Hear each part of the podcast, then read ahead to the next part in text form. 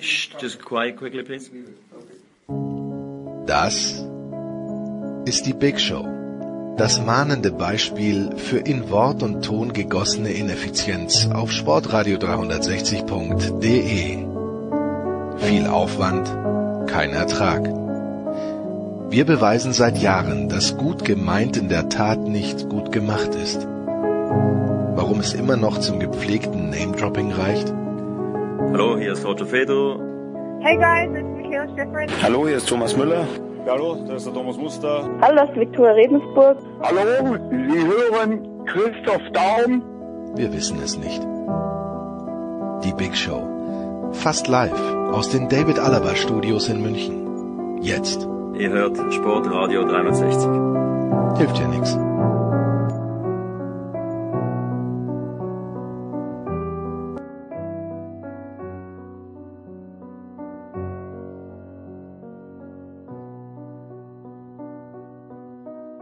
So, es ist die Big Show 423 und wir gehen natürlich mit dem Fußball rein und ich freue mich, dass zum einen wieder ein paar Minuten Zeit hat von der Bildzeitung Sebastian Kaiser. Servus Sebastian.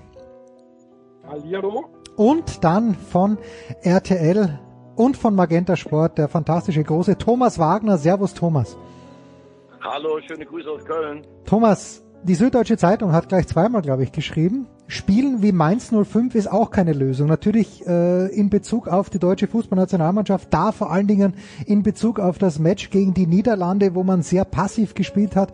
Du warst unter anderem auch in Belfast dabei, wo die Deutschen 2 zu 0 gewonnen haben. Thomas, wie fällt dein Fazit dieser beiden Länderspiele aus? Also das Beste war die Atmosphäre in Nordirland. Das hat mich wirklich beeindruckt und ich habe ja schon einige Spiele gesehen. Ganz, ganz toll. Ähm, ja, und äh, dann komme ich zum Sportlichen und das war meiner Meinung nach sehr, sehr ernüchternd.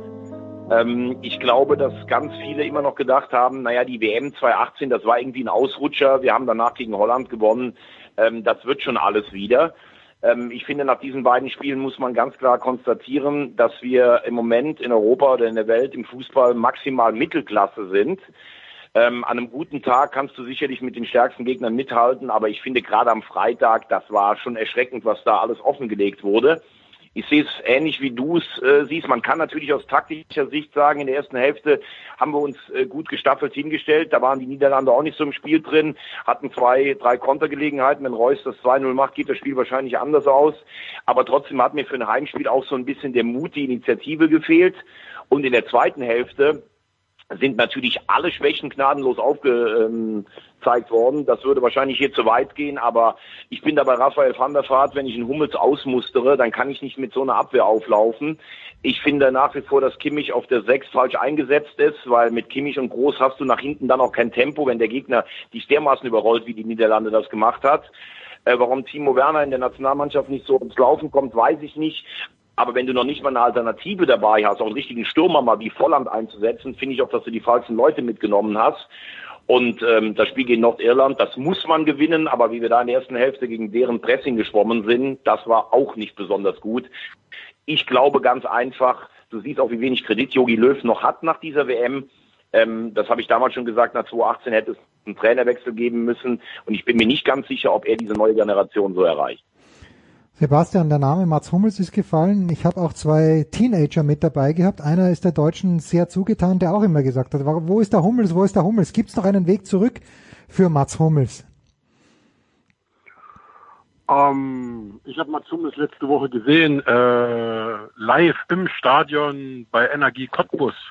Und ähm, da hat er nicht so viele Fehler gemacht, äh, aber äh, ernsthaft, ich glaube, der ist zu langsam in der Zwischenzeit. Bayern hat ihn nicht umsonst abgegeben. Ich glaube jetzt nicht, dass äh, Mats Hummels der äh, allein Seligmachende des deutschen Fußballs wäre. Ähm, ich sehe es ähnlich wie Thomas, äh, mit ein paar kleinen äh, Ausnahmen.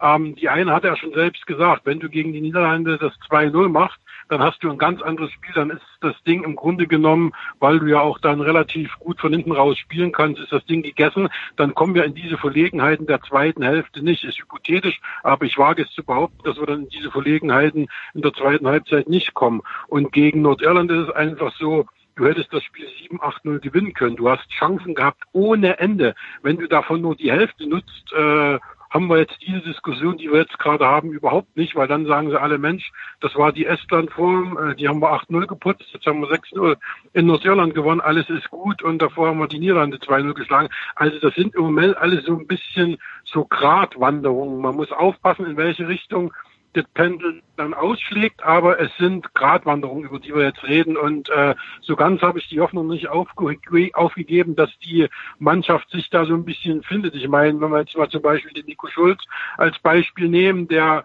in seinem ersten Länderspiel gleich ein Tor macht, dann überall gelobt wurde und jetzt äh, läuft er gegen die Niederländer dann nur hinterher, steht falsch, der Tag genauso, dann ist das natürlich äh, eine Geschichte, wo man sich dann auch überlegen muss, äh, will ich jetzt bei jedem Länderspiel immer die komplette Abwehr austauschen. Ne? Also ähm, weiß ich auch nicht. Also das ist dann für mich immer so ein bisschen das Problem, dass man sagt, okay, natürlich sind wir zum Erfolg und zum sofortigen Erfolg verdammt als Deutschland, aber äh, wir haben nun mal in der Situation, dass wir im Moment keine überragenden äh, Spieler gerade in der Abwehr hinten drin haben. Also irgendjemand warf jetzt noch Antonio Rüdiger in die äh, in die Suppe und, und, und ob man den eventuell und was da nur ist, äh, äh, ja, also da können wir jetzt glaube ich noch fünf, sechs, sieben andere Namen nehmen. Niklas Stark von Hertha, ähm, der ist Tabellenvorletzter mit seiner Mannschaft und äh, bekommt aber in der Nationalmannschaft auch keine äh, äh Chance, ist jetzt schon vier, fünf Mal dabei gewesen. Ähm, der wird sich auch langsam fragen, was mache ich hier noch? Soll ich da lieber nicht bei meinem Krisenverein zu Hause trainieren, wo ich der Kommandogeber bin? Ähm, und jetzt fehle ich da zwei Wochen, weil äh, und spiele aber trotzdem nicht. Also das sind alles, da gibt es so viele Probleme, die man diskutieren könnte. Das ist, wie gesagt, endlos zurzeit.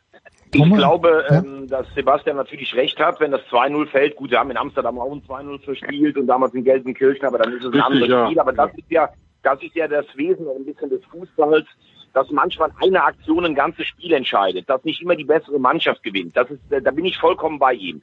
Aber trotzdem müsstest du, finde ich, als Deutschland mit dem Potenzial, was du nach wie vor noch hast, eine Wahrscheinlichkeit erhöhen, dass du in einem Heimspiel gegen die Niederlande zumindest von zehn Spielen sechs oder siebenmal durch deine eigene Leistung in die Möglichkeit kommst, dieses Spiel zu gewinnen. Und die Leistung war schon in der ersten Halbzeit, finde ich. Wir haben sehr defensiv gespielt, mit wenig Mut. Es war auch relativ wenig Emotion auf dem Platz.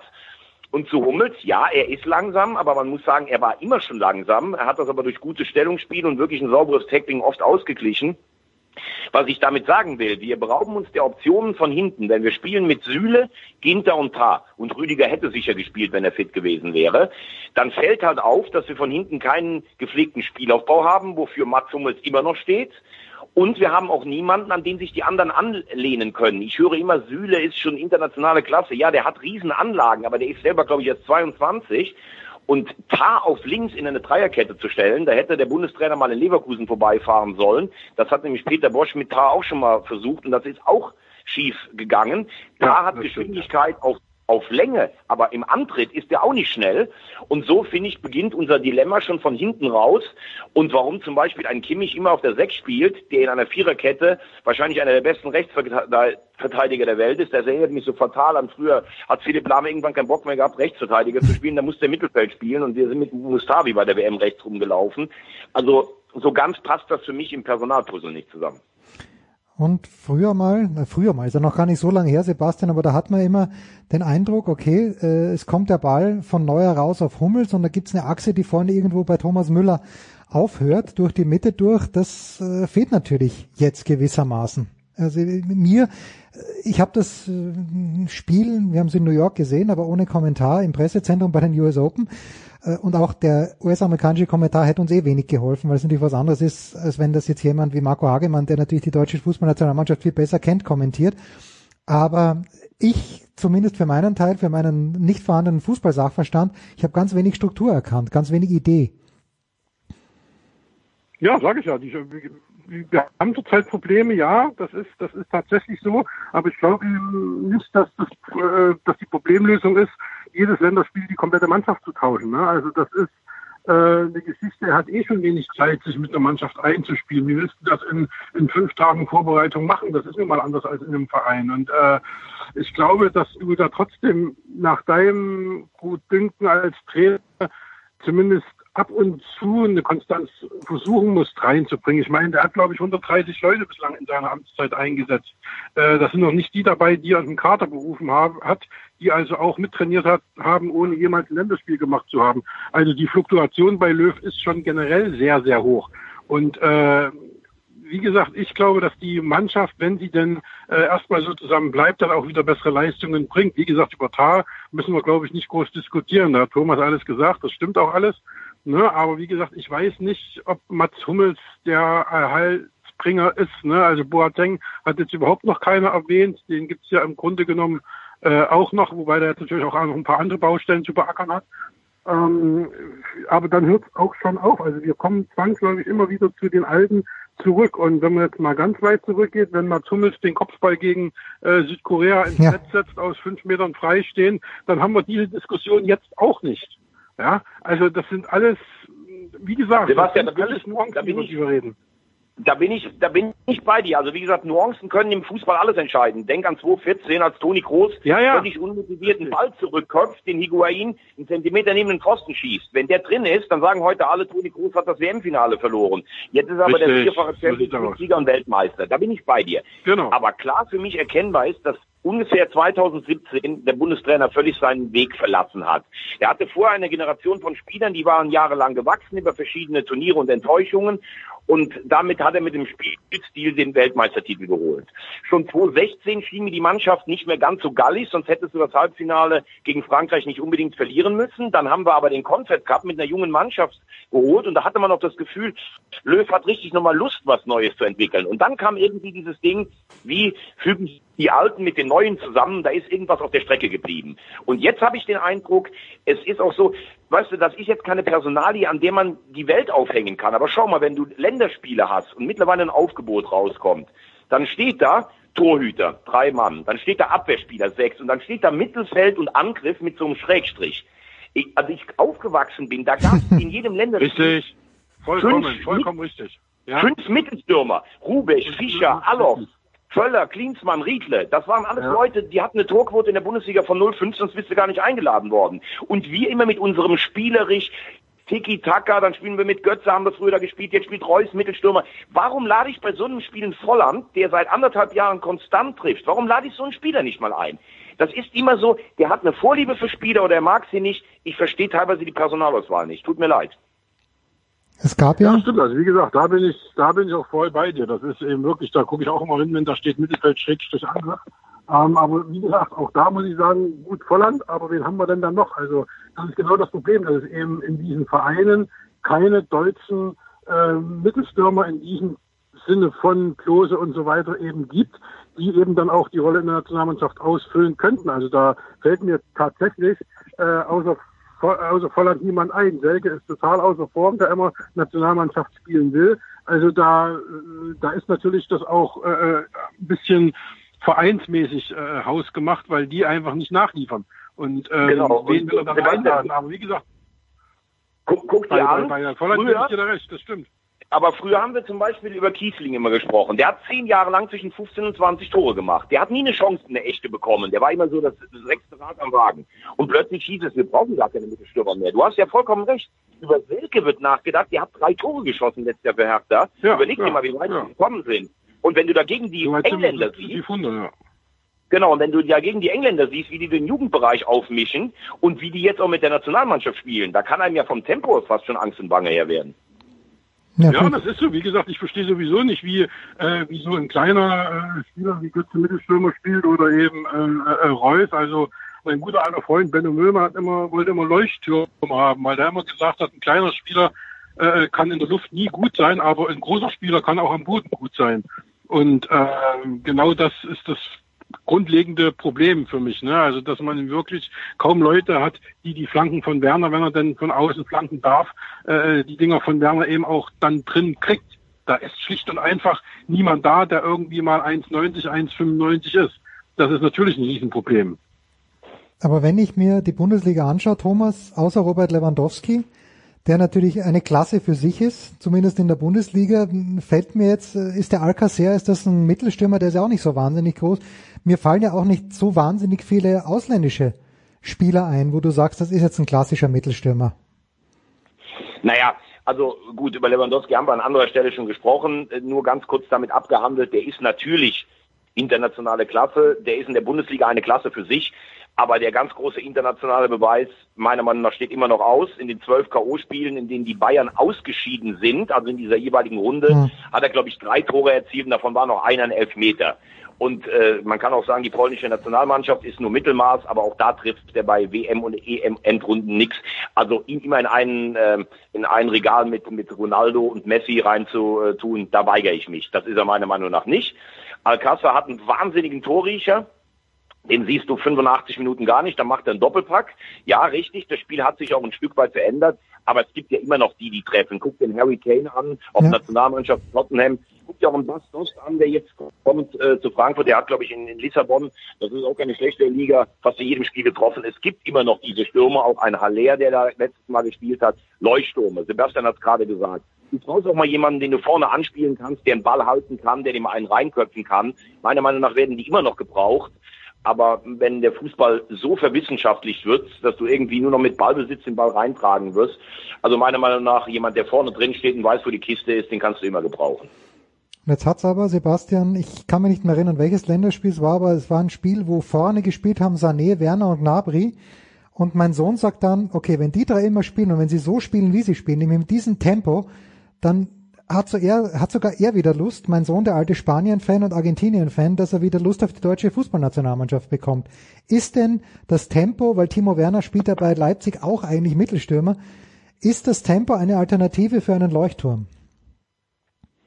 Ähm, es ist eine Alternative, aber wenn das dann schief geht, sagt ein so ein Mann, Mann, Mann, der Führer. Ja, Also, das, das, äh, das sagt er ganz sicher, ja.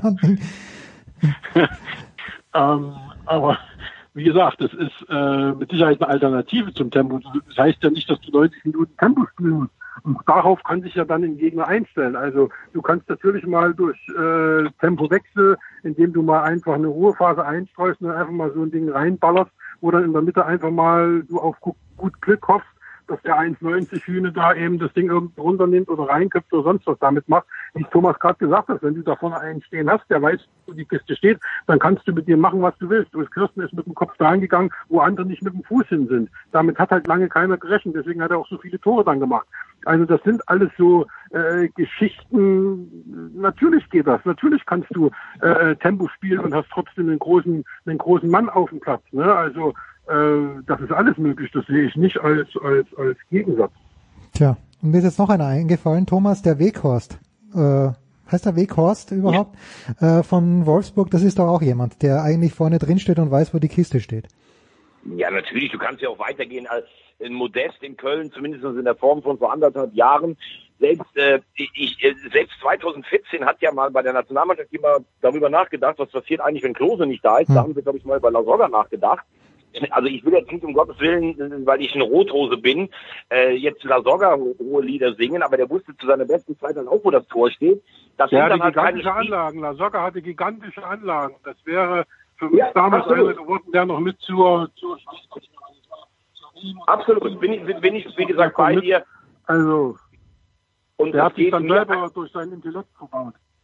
Genau, genau. Und es geht mir einfach, es geht mir einfach darum, dass ähm, ich finde, wir wir sterben irgendwie so ein bisschen in Schönheit. Klar sind das alles veranlagte Spieler, äh, die, also Havertz, Brandt, äh, Reus, das sind alles überragende Fußballer. Aber so ein bisschen was Kernigeres und ein bisschen was, was, was mehr im Gefüge ist, ist schon wichtig, finde ich. Was nicht heißen soll, dass du nicht an einem guten Tag auch mit jedem Gegner mithalten kannst. Aber wenn ich auf die Europameisterschaft gucke nächstes Jahr, dann sage ich die Engländer, die ja dann Halbfinale, Finale bei sich zu Hause hätten, die Spanier, die Franzosen natürlich, die Niederländer und vielleicht sogar die neu formierten Italiener. Also die scheinen mir alle auf jeden Fall einen Schritt weiter zu sein als unsere Mannschaft. Vergesst mir mal die Belgier nicht. Mein Expertensohn hat mir gesagt, Belgien. Und da sage ich in Belgien glauben wir vor jedem großen Turnier und Belgien enttäuscht uns dann immer. Wobei in äh, Russland sind sie ja tatsächlich ins Spiel um Platz drei gekommen. Man weiß es nicht. Ja, so wollte ich gerade sagen. Was ist denn das? Das ist doch keine Enttäuschung, wenn du Brasilien rauswirfst. Ja, mit komm, 0-1 komm. gegen Frankreich. Ja. Außerdem hat dann, wenn du das so sagst, hat ja unsere Nationalmannschaft ab 2-6 auch ständig Anläufe genommen, um einen Titel zu holen. Also die Belgier auf jeden Fall auch ein Kandidat. Und vergessen wir nicht die Österreicher. Wenn ihr natürlich das, äh, die Entscheidungsschlacht von Ljubljana in Slowenien gewinnen. ja, das ist wahr, da sprechen wir gleich mit Martin Konrad drüber. Aber nur eines noch dazu. Belgien weiß bis heute nicht, warum die dieses Spiel gegen Brasilien gewonnen haben. Brasilien hat 28 Chancen gehabt und da müssen 26 Tore fallen. Warum das nicht ge geschehen ist, ich weiß es auch nicht. Das ist, ist mir unbegreiflich immer noch, wie Brasilien dieses Spiel verlieren konnte, aber na gut. So, am Wochenende, Thomas, du traust du dem Frieden beim Hamburger Sportverein schon? Äh, also was heißt raus zu dem Frieden? Ich finde, der Verein hat sich gut aufgestellt. Du hast mit Hacking den Trainer des letztjährigen Bundesliga Fünften, du hast mit Bolt den Sportdirektor des Bundesliga Vierten, du hast mit Hinterseher, Leibold, ITC, Kittel hast du Spieler geholt, die auch so ein bisschen die zweite Liga kennen, hast dich sehr gut verstärkt. Ähm, in der Causa Hertha finde ich, dass der Verein einfach vieles, vieles richtig gemacht hat. Man hätte ja auch sagen können, nimm dir mal eine taktische Verletzung. Ich finde, das haben sie super gemacht. Da auch ein, ein Kompliment. Ich bin ja häufiger auch schon mal kritisch äh, dem FC St. Pauli gegenüber gewesen. Ähm, aber das fand ich stark, damals schon weit vor allen anderen Vereinen zu sagen, egal wie das Spiel ausgeht, wir legen keinen Protest ein. Derby muss ich keinem hier erzählen, dass das äh, sicherlich was Besonderes ist, weil Pauli ja auch mit vier Punkten aus zwei Spielen Mhm. ein bisschen mehr in die Spur kommt. Aber ich halte den HSV insgesamt für deutlich stabiler als im letzten Jahr und hoffe, dass ich das am Montag natürlich auch so sehen werde. Das schauen wir uns an. Äh, Sebastian, was wirst du am, am Wochenende begleiten? Wirst du nach Asien fliegen, um Dirk Dier und Angie Kerber auf den Schläger zu schauen? Na, da gibt's ja nicht viel zu schauen. Da könnte ich ja nur beim Training zugucken. ähm, ich werde äh, mir genüsslich anschauen, wie äh, RB Leipzig und der FC Bayern sich duellieren. Ich werde schauen, was meine Dresdner machen und äh, ansonsten kann ich dir jetzt noch gar nicht sagen. Ja, ich bin am Sonntag bei bei Alba Berlin. Die haben das in Oranienburg. Da gehe ich hin. Da bin ich. Das gucke ich mir mal an. Na, Also ein ausgezeichnet. etwas ruhigeres Wochenende diesmal. Ja, das, wenn sich jemand verdient hat, dann Sebastian Kaiser. Danke Thomas, danke Sebastian. Machen wir eine kurze Pause und dann werden wir beim Fußball international.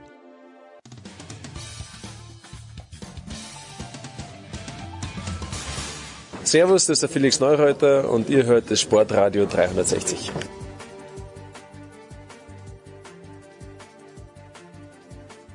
Ehrlich. So, Big Show 423, es geht weiter mit Fußball präsentiert von bet365.com. Heute noch ein Kontoöffnung bei bet365.com und einen Einzahlungsbonus von bis zu 100 Euro bekommen. Wir werden international und das nicht nur was die Thematik angeht, sondern auch die Besetzung. Das ist zum einen, wenn ich international sage, mein engerer Landsmann Martin Konrad in Graz. Servus Martin. Servus, grüß dich. Dann haben wir aus Holland, aber eigentlich in Deutschland, das ist Alexi, nein, das ist natürlich François Duchateau. Servus Franz. Goedemiddag zusammen. Oh, schön, schön. Und dann, wenn ich schon Alexi sage, dann natürlich Alexi Menüsch in München. Servus Alexi. Servus zusammen, bonjour. Also die Idee ist natürlich, dass wir über die Niederlande, über Österreich und über Frankreich sprechen. Aber Martin, wir müssen anfangen mit Andreas Herzog. Hat er sich in eine Liga mit äh, Giovanni Trapattoni geplaudert nach seiner, nach seinem, ich möchte nicht sagen Ausraster, aber doch sehr interessanten Interview nach der 2 zu 3 Niederlage von Israel in Slowenien. Ja, habe mit ihm kurz äh, kommuniziert, nachdem er ja auch äh, nach wie vor, wenn auch selten, für Sky in Österreich Spiele analysiert. Ich weiß nicht, wer das Spiel gesehen hat oder beziehungsweise die, die entscheidenden Szenen. Ähm, in Slowenien, in Leibach, hat Israel das Spiel zunächst gedreht, 2 zu 1 geführt, dann eigentlich das äh, Spiel und die Punkte noch aus der Hand gegeben, indem es zunächst den Ausgleichstreffer gegeben hat und dann eigentlich in einer der letzten Aktionen äh, Kajal noch einen, einen, eine, wie wir sagen, Gurke, in Deutschland sagt man Beinstoß, äh, machen wollte, circa 30 Meter vor dem Tor, Ballverlust, Flanke, Siegtor Slowenien und danach ist er natürlich äh, auf die ein oder andere Frage des israelischen äh, Reporters, äh, genau, Rapatoni-mäßig ausgezuckt. Irgendwie verständlich, denn äh, damit sind die Chancen, dass äh, Israel erstmals nach äh, 50 Jahren wieder bei einem internationalen Turnier dabei sein äh, könnte ja, oder sollte eben stark gesunken, weil Österreich, Slowenien und Polen jetzt eindeutig die besseren Möglichkeiten haben. Also ich habe mit ihm kurz äh, kommuniziert, er hat gesagt, ja, er war da äh, aufgrund der Fragen so quasi immer nach dem Motto, in Israel sind immer alle zufrieden, wenn ein gutes Spiel ist, aber wenn die Ergebnisse nicht passen, das, das, das ist ihm natürlich zu wenig und äh, hat ein ganz ein gutes Standing. Sie wollen mit ihm verlängern, aber ich glaube, jetzt ist er sich selbst nicht ganz sicher, ob er noch eine weitere Qualifikation mit Israel machen soll. Ich frage mich da immer, François, wenn, wenn ein Trainer dann, und das soll in der, ich habe da nur gelesen, soll in der Kabine sehr laut geworden sein, Aber wenn ein Trainer, ein Nationaltrainer, wirklich laut wird, das sind lauter Profis, die gut, in Israel weiß ich nicht, ob die so wahnsinnig viel Kohle verdienen, aber wenn das in der niederländischen Nationalmannschaft so wäre, nehmen die denn diesen Coach überhaupt ernst? Oder denken die sich dann vielleicht nach drei Tagen, bin ich denn eh los, dann schrei halt herum? Ja, ich glaube, das ist halt schon der große Unterschied, ob du mit das mit dem Bondscoach machst oder mit dem israelischen Nationaltrainer. Der Bondscoach, der hat äh, oft sehr viele Stars und Egos vor sich, die da hat man ja auch in der Vergangenheit öfters auch mal gegen den Trainer gespielt. Aber ich glaube jetzt im Fall Israel, ich meine, die waren wirklich sehr nah daran, äh, weiter oben zu stehen in der Tabelle und sie müssen sich da wirklich an die eigene Nase fassen. Man hat da einen Traum. Ich glaube auch der Herzog leistet da gute Arbeit, wie ich es jetzt von außen mitkriege ich glaube schon, dass das äh, berechtigte Kritik ist. Ich fand auch seinen Rant im, im Fernsehen völlig sachlich eigentlich. Äh, Trapattoni ist ja so ein bisschen aus dem Nichts ausgerastet und, und er hat ja allen Grund auszurasten und, und ich glaube, die, die, die Spieler müssen sich da wirklich an ihre eigene Kappe fassen. So, deswegen glaube ich schon, dass das vielleicht auch zusammenschweißt, so irgendwie auch da mal so Mentalitätsumschwung mitzubringen. Also ich finde das äh, find's gut wenn jemand Erfahrung hat mit Trainern, die mit ihrer Mannschaft nicht kommunizieren können, dann sind es die Franzosen, Alexi. War das 2010, wo es besonders gut lief? Du, es gibt äh, einige Episoden. Wir hatten unglaubliche tolle Nationaltrainer in der Vergangenheit. Äh, allein Roger Lemaire, äh, Jacques Santini äh, und jetzt dann Raymond Domenech, der der ohne Sidans Ausraster Weltmeister geworden wäre. Das wäre wahrscheinlich der größte Unfall der Fußballgeschichte gewesen mit diesem Trainer. Aber so ist es halt. Und äh, vielleicht hat sich Andi Herzog mit seinem Ausraster äh, diese Woche ja bei Oliver Kahn angeschaut. Äh, damals, äh, ich glaube beim Bundesligaspiel ist er richtig zusammen gerüffelt worden vom deutschen ehemaligen Torwart und künftiger Bayern-Boss. Vielleicht hat er daraus gelernt. Damals galt er als Spieler zumindest ab und zu zumindest bei den Bayern ein bisschen zu schüchtern, zu zurückgezogen. Ja, und jetzt, äh, klar, spielt er auch den Druck, weil äh, wenn man die Tabelle anschaut, hat der Martin schon richtig gesagt, wieder sehr, sehr eng in der Tabelle und auch das Restprogramm. Klar, äh, dachte Herzl nach dem äh, Hinspielsieg gegen Österreich, 4-2 ging es aus, glaube ich, äh, sieht gut aus, aber jetzt äh, wird wohl Polen schaffen und danach Österreich oder Slowenien als äh, direkte Qualifikanten und äh, ob Herzog danach äh, Trainer bleibt, äh, wage ich dann zu bezweifeln.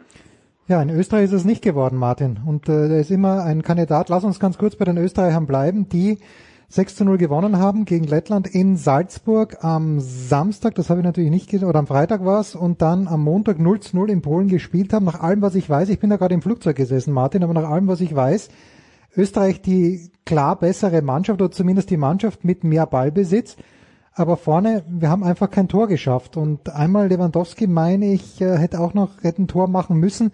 Erzähl uns ein bisschen, warum es nur 0 zu 0 ausgegangen ist. Oder können wir mit dem 0 zu 0 leben? Also ich finde, man kann prinzipiell mit äh, diesem Punkt in Polen leben. Äh, die Polen haben seit fünf Jahren in Warschau kein äh, Pflichtspiel verloren ähm, waren aber knapp dran. Natürlich gab es auch eine Großchance für Lewandowski, okay, aber es hat äh, Österreich insgesamt deutlich mehr Ballbesitz gehabt, war auch die bessere Mannschaft. Das haben auch die polnischen Spieler nach dem Interview auch mehrfach betont. Selbst Lewandowski hat gesagt, äh, wir haben mit der Handbremse gespielt, weil Österreich sehr stark war. Die Zuschauer haben die Mannschaft mit Pfiffen verabschiedet. War natürlich für Polen auch kein, kein, kein guter Monat. Äh, zwei Spiele, nur ein Punkt. In Slowenien gab es eine Niederlage ein paar Tage zuvor.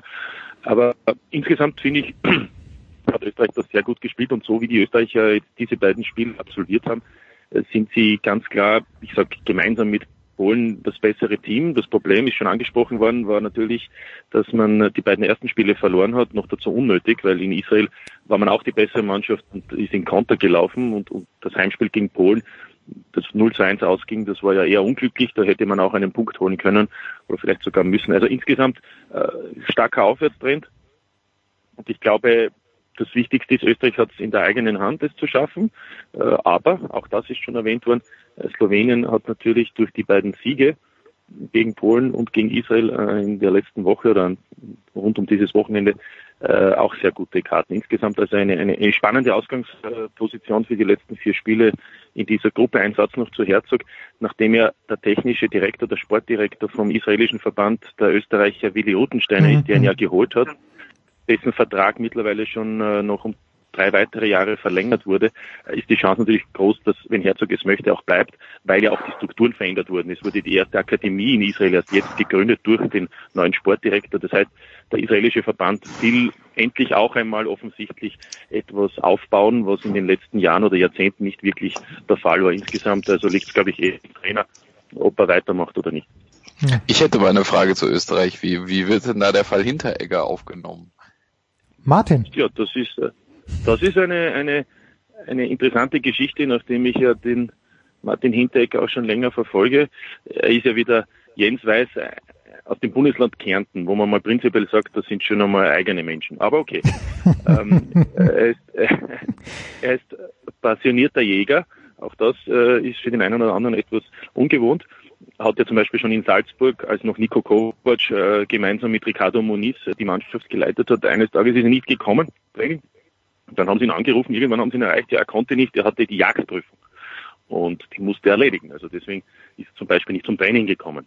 Äh, er war immer schon ein, ich würde sagen, sehr origineller Typ, äh, auch was abseits des Spielfeldes betrifft. Und das hat sich ja fortgesetzt. Das war ja nicht nur in Augsburg jetzt dieses Video, das wir gekannt haben. Es hat ja auch noch das ein oder andere, was man intern gehört hat, davor schon. Und jetzt bei Frankfurt äh, hat er sich ja auch sehr schön sozusagen so irgendwie herausgeholt, um, um vielleicht nach Frankfurt zu kommen. Und jetzt diese Geschichte in der Nationalmannschaft, äh, wo äh, ich in Erfahrung bringen konnte, dass er da nicht um wenige Minuten zu spät gekommen ist, sondern erst am nächsten Tag in der Früh. Äh, also die Mannschaft hatte frei am Samstagnachmittag, musste am Abend im Teamquartier sein. Ähm, tja, er kam dann erst, ähm, da war die Sonne schon fast wieder am Sonntag weiter oben. Jedenfalls ähm, auch nicht im besten Zustand. Insgesamt also äh, glaube ich, dass das eine schwierige Angelegenheit für die für die für die für den Teamchef ist für die kommenden Aufgaben. Denn die Frage ist ganz klar: Will er mit ihm noch weitermachen? Kann er überhaupt mit ihm weitermachen? Wird das auch von seinen Mitspielern akzeptiert, die ja eigentlich sich auch fragen müssen? Einen Tag später gibt es ein Spiel in Polen und das ist ja nicht gerade professionell. Insgesamt also äh, würde ich sagen, eine sehr, sehr schwierige Angelegenheit für den Franco Foda und ich nehme an, auch in Zukunft für Adi Hütter und Frankfurt, denn, denn ich glaube nicht, dass es diese Fälle sind, die das schon eigentlich zum letzten Mal waren. Also ich, ich glaube, er ist einfach sehr schwer zu handeln und vielleicht äh, benötigt auch Hilfe, ich weiß es nicht. Also ich finde es ja erstmal gut, dass es äh, passiert ist, dass er jetzt äh, rauskommt, dass er sich nicht nur damit aus Augsburg weghaben wollte, sondern dass er einfach so ist als Typ. Aber ich glaube, in einer anderen Nationalmannschaft, zum Beispiel bei Löw oder so, wäre der sofort raus. Also das ist schon, ja, das ist schon ein Sonderfall bei Österreich, äh, dass da überhaupt noch erwägt Naja. wird, dass der weitermacht. Das ist schon ein guter Spieler, auch für Österreich, aber ich glaube, bei Löw äh, wäre der sofort raus. Ich glaube halt, dass äh, die, die Position, die er bekleidet, da, da ist er natürlich gut, aber da ist nicht so, dass in Österreich das nicht ersetzt werden könnte. Und vielleicht deshalb, und die Zeit war vielleicht ein bisschen kurz, François, dass wir der Sonntag in der Früh und dann spielen sie Montagabend. Vielleicht war das die Geschichte, dass, dass Franco Foda sich zwei, drei Tage, ja, bitte, Martin. Ja, ich wollte nur dazu sagen, ich glaube, sportlich gibt es keine Diskussion. Er ist ein, ein, ein Top-Innenverteidiger, nicht umsonst in der deutschen Bundesliga und auch für die österreichische Fußballnationalmannschaft eigentlich ein Spieler, der fast einen Stammplatz hat. So, erstens. Zweitens aber bin ich ganz der Meinung, äh, das ist äh, nicht alles. Es gibt auch noch andere Dinge, die zu beachten sind. Und drittens, zu dem konkreten Fall am Sonntag, da gab es natürlich auch verschiedene Strömungen. Sofort so zu handeln, wie es angesprochen wurde, oder aber zu sagen, okay, wir haben am nächsten Tag ein entscheidendes Spiel Hm. in Polen, wir fliegen ja auch weg, am Sonntag gab es den Abflug. Ähm, Wollen wir jetzt noch mehr Unruhe haben oder wollen wir das Ganze zunächst einmal unter der Decke halten und es kommt ja dann, wie wir gehört haben, ohnehin alles raus, aber erst nach dem Spiel. Also insofern, äh, die erste Konsequenz war ja, dass er nicht eingesetzt wurde, er saß auf der Bank und, und, und das war's. Also insofern, das war mal die erste Konsequenz. Ob es weitere geben wird, ich bin der Meinung, ich glaube fast, es wird weitere geben. Die werden wir dann im spätesten Anfang Oktober hören. Ja, gehen wir eins weiter und gehen wir, äh, Frau ähm, Alexi, mit, mit einer Zustimmung, schauen wir nochmal schnell zu den Niederländern und das ist äh, insofern interessant gewesen. Äh, da, Alexi, du sagst ja was zu den Deutschen und den Niederländern, aber François, wir sitzen nämlich alle in New York im Pressezentrum bei den US Open und ESPN überträgt dieses Spiel. Und wir haben es aber, nachdem wir wollten dort ja niemanden stören, wir haben es ohne Ton gesehen, also die meisten von uns. Und dann steht es 1-0 für Deutschland und ich denke mir Business as usual und plötzlich schießen die Holländer ein Tor ums andere. Jetzt frage ich dich, François, waren die Niederländer so gut? Oder, und das frage ich dann Alexi, waren die Deutschen so schlecht? Zuerst du, François.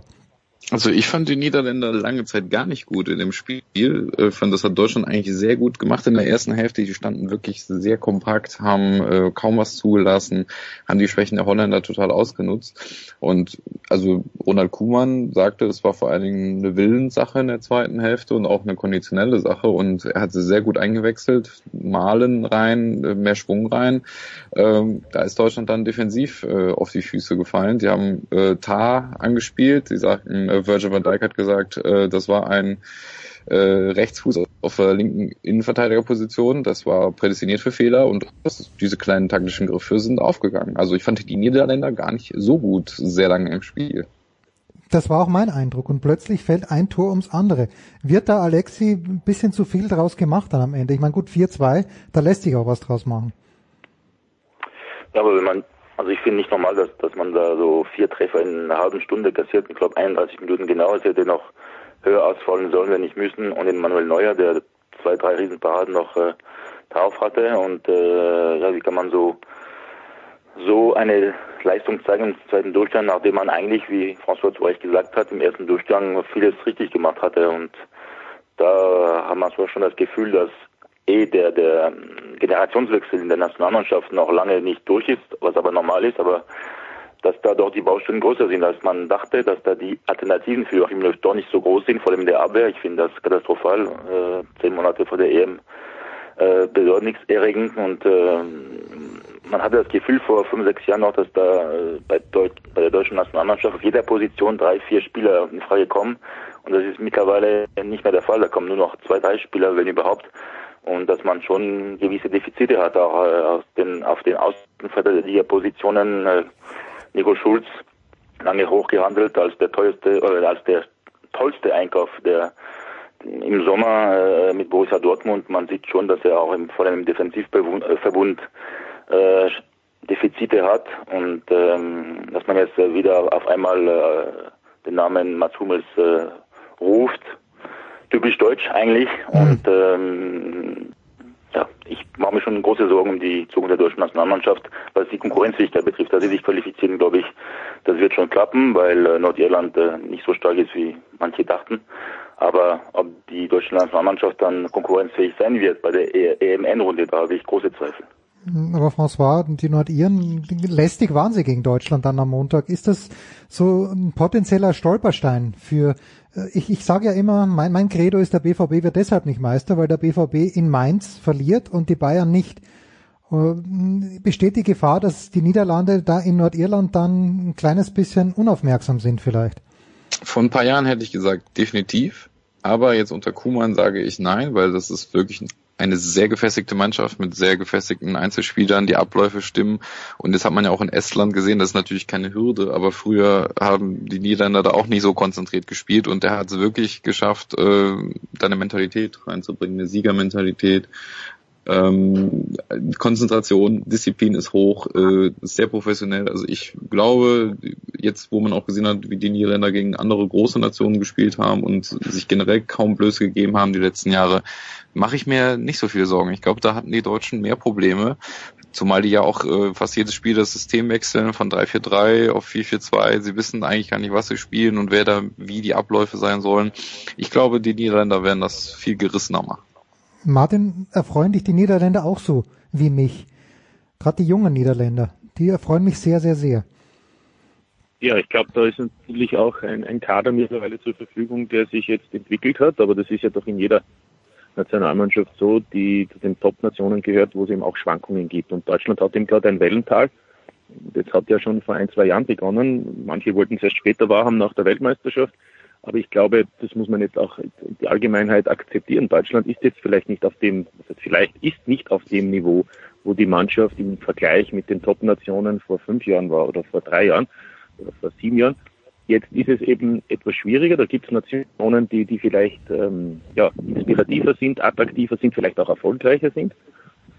Und ich finde aber, dass das ist ähm, anzuerkennen. Gleichzeitig muss man auch feststellen, Deutschland wird sich gemeinsam mit den Niederlanden für die Europameisterschaft qualifizieren und um nichts anderes geht es zunächst einmal. Nächstes Jahr ist dann ein, ein Bewerb und da entscheidet ja wie so oft auch das Momentum. Und zu guter Letzt finde ich noch, weil wir auch über Frankreich gesprochen haben, Andorra, ähm, Liechtenstein. Ich glaube, alles in allem, es rückt das Niveau immer enger zusammen. Ja, die sogenannten Kleinen, die gibt's praktisch nicht mehr. Ja, vielleicht ein, zwei Nationen, aber sehen wir Kosovo an. Ich habe das Spiel gesehen gegen England, Mhm. war hochspannend. Äh, wobei man auch sieht natürlich, die kosovarischen Spieler sind ja auch international sehr gefragt und, und, und, spielen ja bei Topclubs zum Teil auch wie Berisha bei Lazio Rom oder so. Aber ich will nur sagen, ich glaube, das Niveau wird immer enger und man darf sich dann auch nicht mehr erwarten, dass das alles sozusagen so im Vorbeigehen funktioniert. Zum Beispiel für Deutschland, zum Beispiel für Holland oder eben auch für die Niederlande oder Frankreich. Das ist mittlerweile vielleicht auch ganz gut so, dass es eben eine gewisse Spannung gibt, obwohl viele ja geglaubt haben, äh, so eine Qualifikation ist immer nur ein, ein, ein, ein notwendiges Übel, weil sich ohnehin die sehr lässig und locker qualifizieren. Ja, es ist auch Arbeit. Ich glaube, da sind wir überzeugt davon. Ja, Frankreich, Alexi, 3 zu 0 gegen Andorra. Ja, nimmt man, nimmt man, aber früher mal hätte man gesagt, alles unter einem 6 zu 0 wäre eine Enttäuschung. Frankreich eh, punktgleich mit der Türkei, äh, haben eine unmerklich, äh, nee, die haben, weil sie den direkten Vergleich verloren haben, wenn ich es richtig sehe, sind sie nur Zweiter. Aber Island im Grunde genommen nur drei Punkte dahinter. Macht man sich in Frankreich ein kleines bisschen Sorgen? Machst du dir Sorgen, Alexi? In keinster Weise nicht, weil ich, weil ich, weil ich jetzt arrogant werde, weil, weil Frankreich Europa, äh, Weltmeister wurde, sondern weil Island gerade in Albanien verloren hat. Also die brauchst du nicht mehr ernst nehmen. Island ist nicht mehr diese Mannschaft von der EM 2016. Die werden sich nicht qualifizieren. Ähm, die Türkei muss man ernst nehmen, klar. Aber Frankreich empfängt die Türkei äh, Mitte Oktober.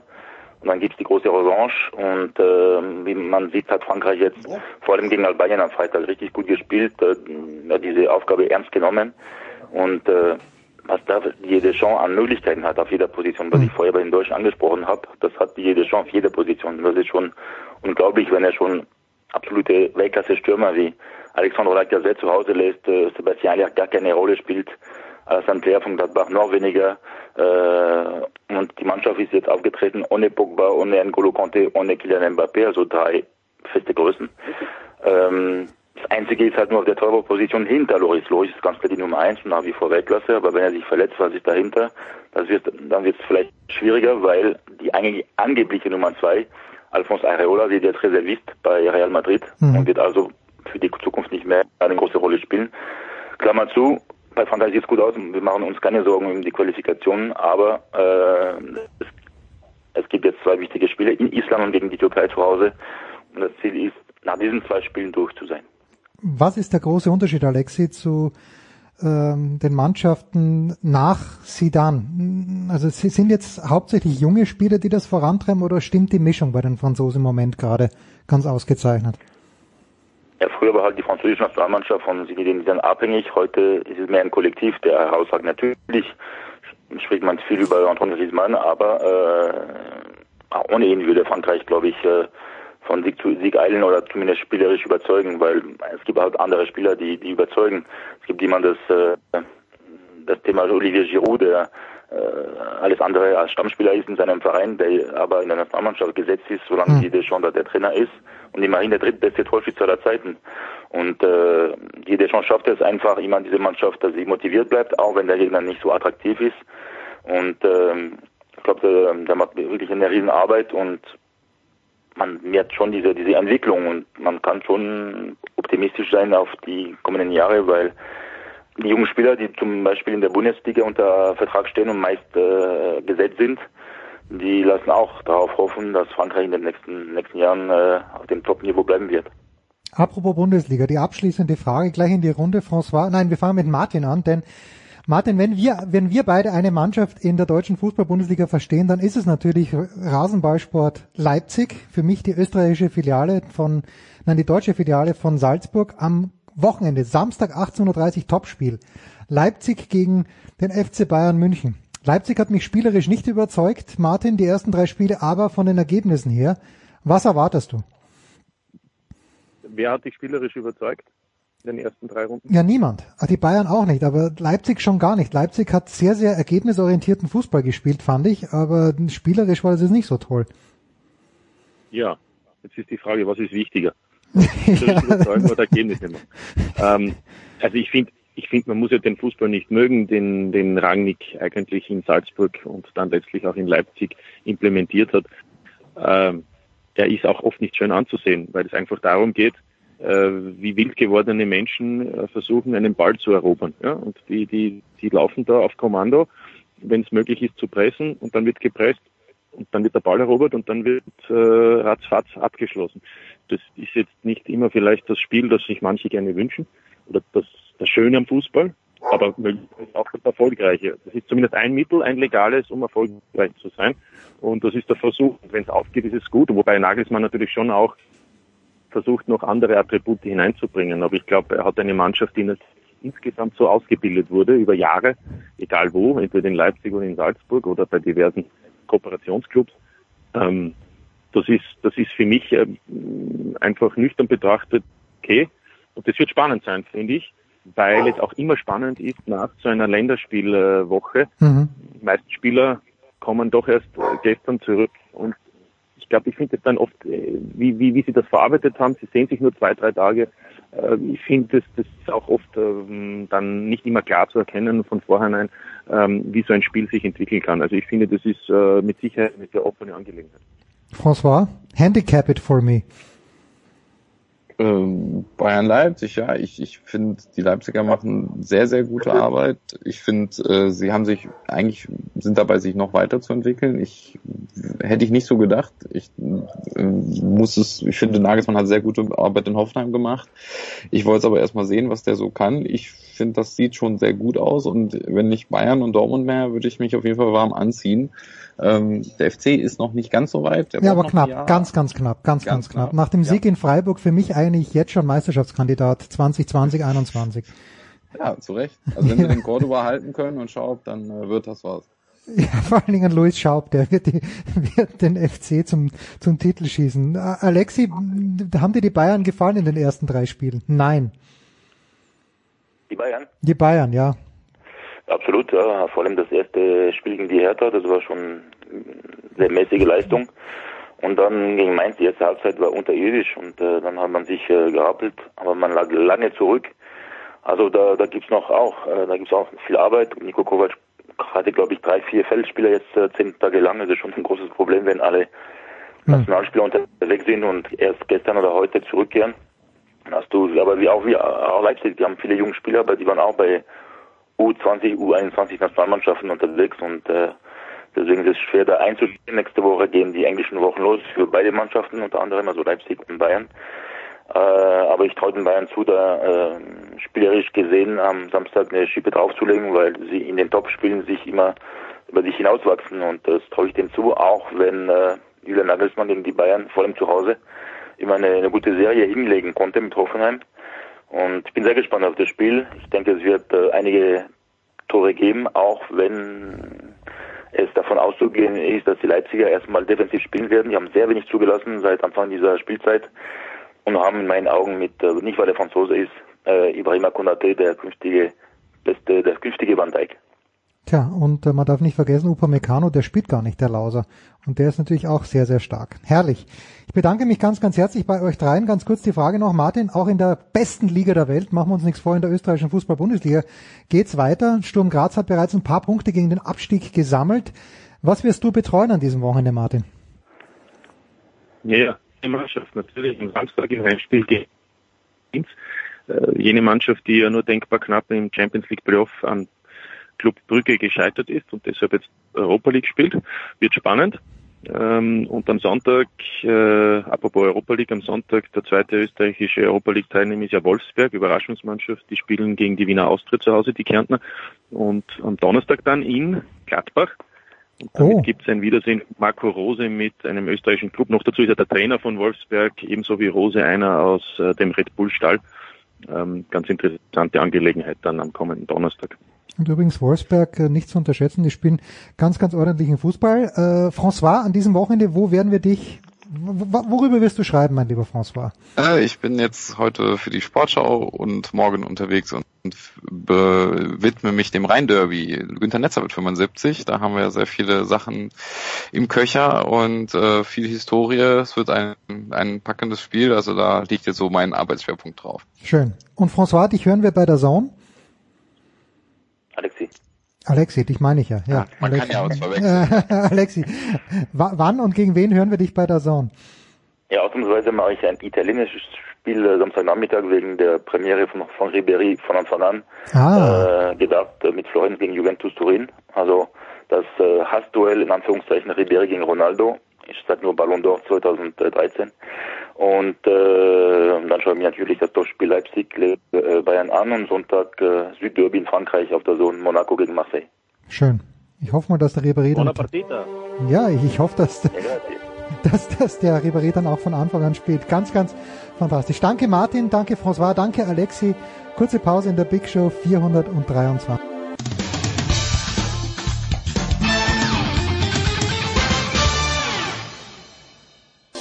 This is Christopher Mandor Russo, and you are listening to Sports Radio 360.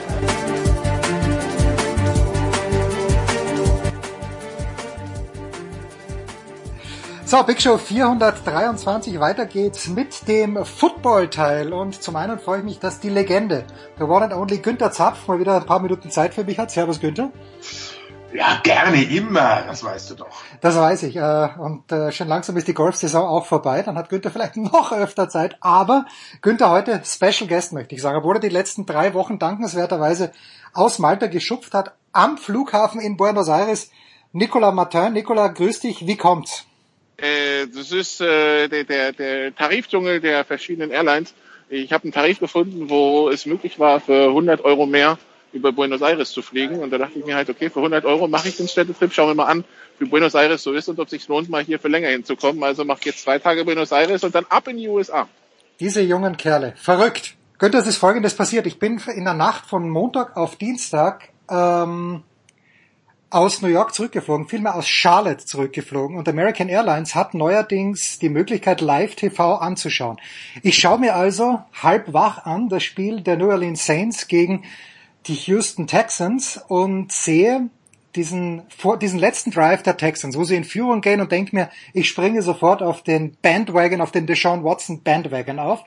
Und dann sage und schreibe fünf Sekunden vor Schluss, ohne Schmäh, stürzt der Stream ab und ich krieg die Nachricht, der Stream ist leider nicht mehr verfügbar. Habe ich noch was versäumt? Zu dem Zeitpunkt haben die Texans, haben die Texans geführt.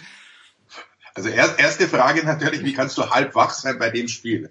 Ja, das also, ist wenn, wenn er das Spiel nicht wach hält äh, oder wach hielt, ich weiß es nicht. Äh, du wirst es inzwischen mitbekommen haben, ja. du hast noch ein 58 Jahr Field Goal von Will Lutz versäumt, das dann das Spiel wieder gedreht hat und äh, so jetzt schon einem äh, denkwürdigen hat werden lassen. In der 50. Saison vom Monday Night Football und der 100. der NFL war das doch der richtige Auftakt, oder?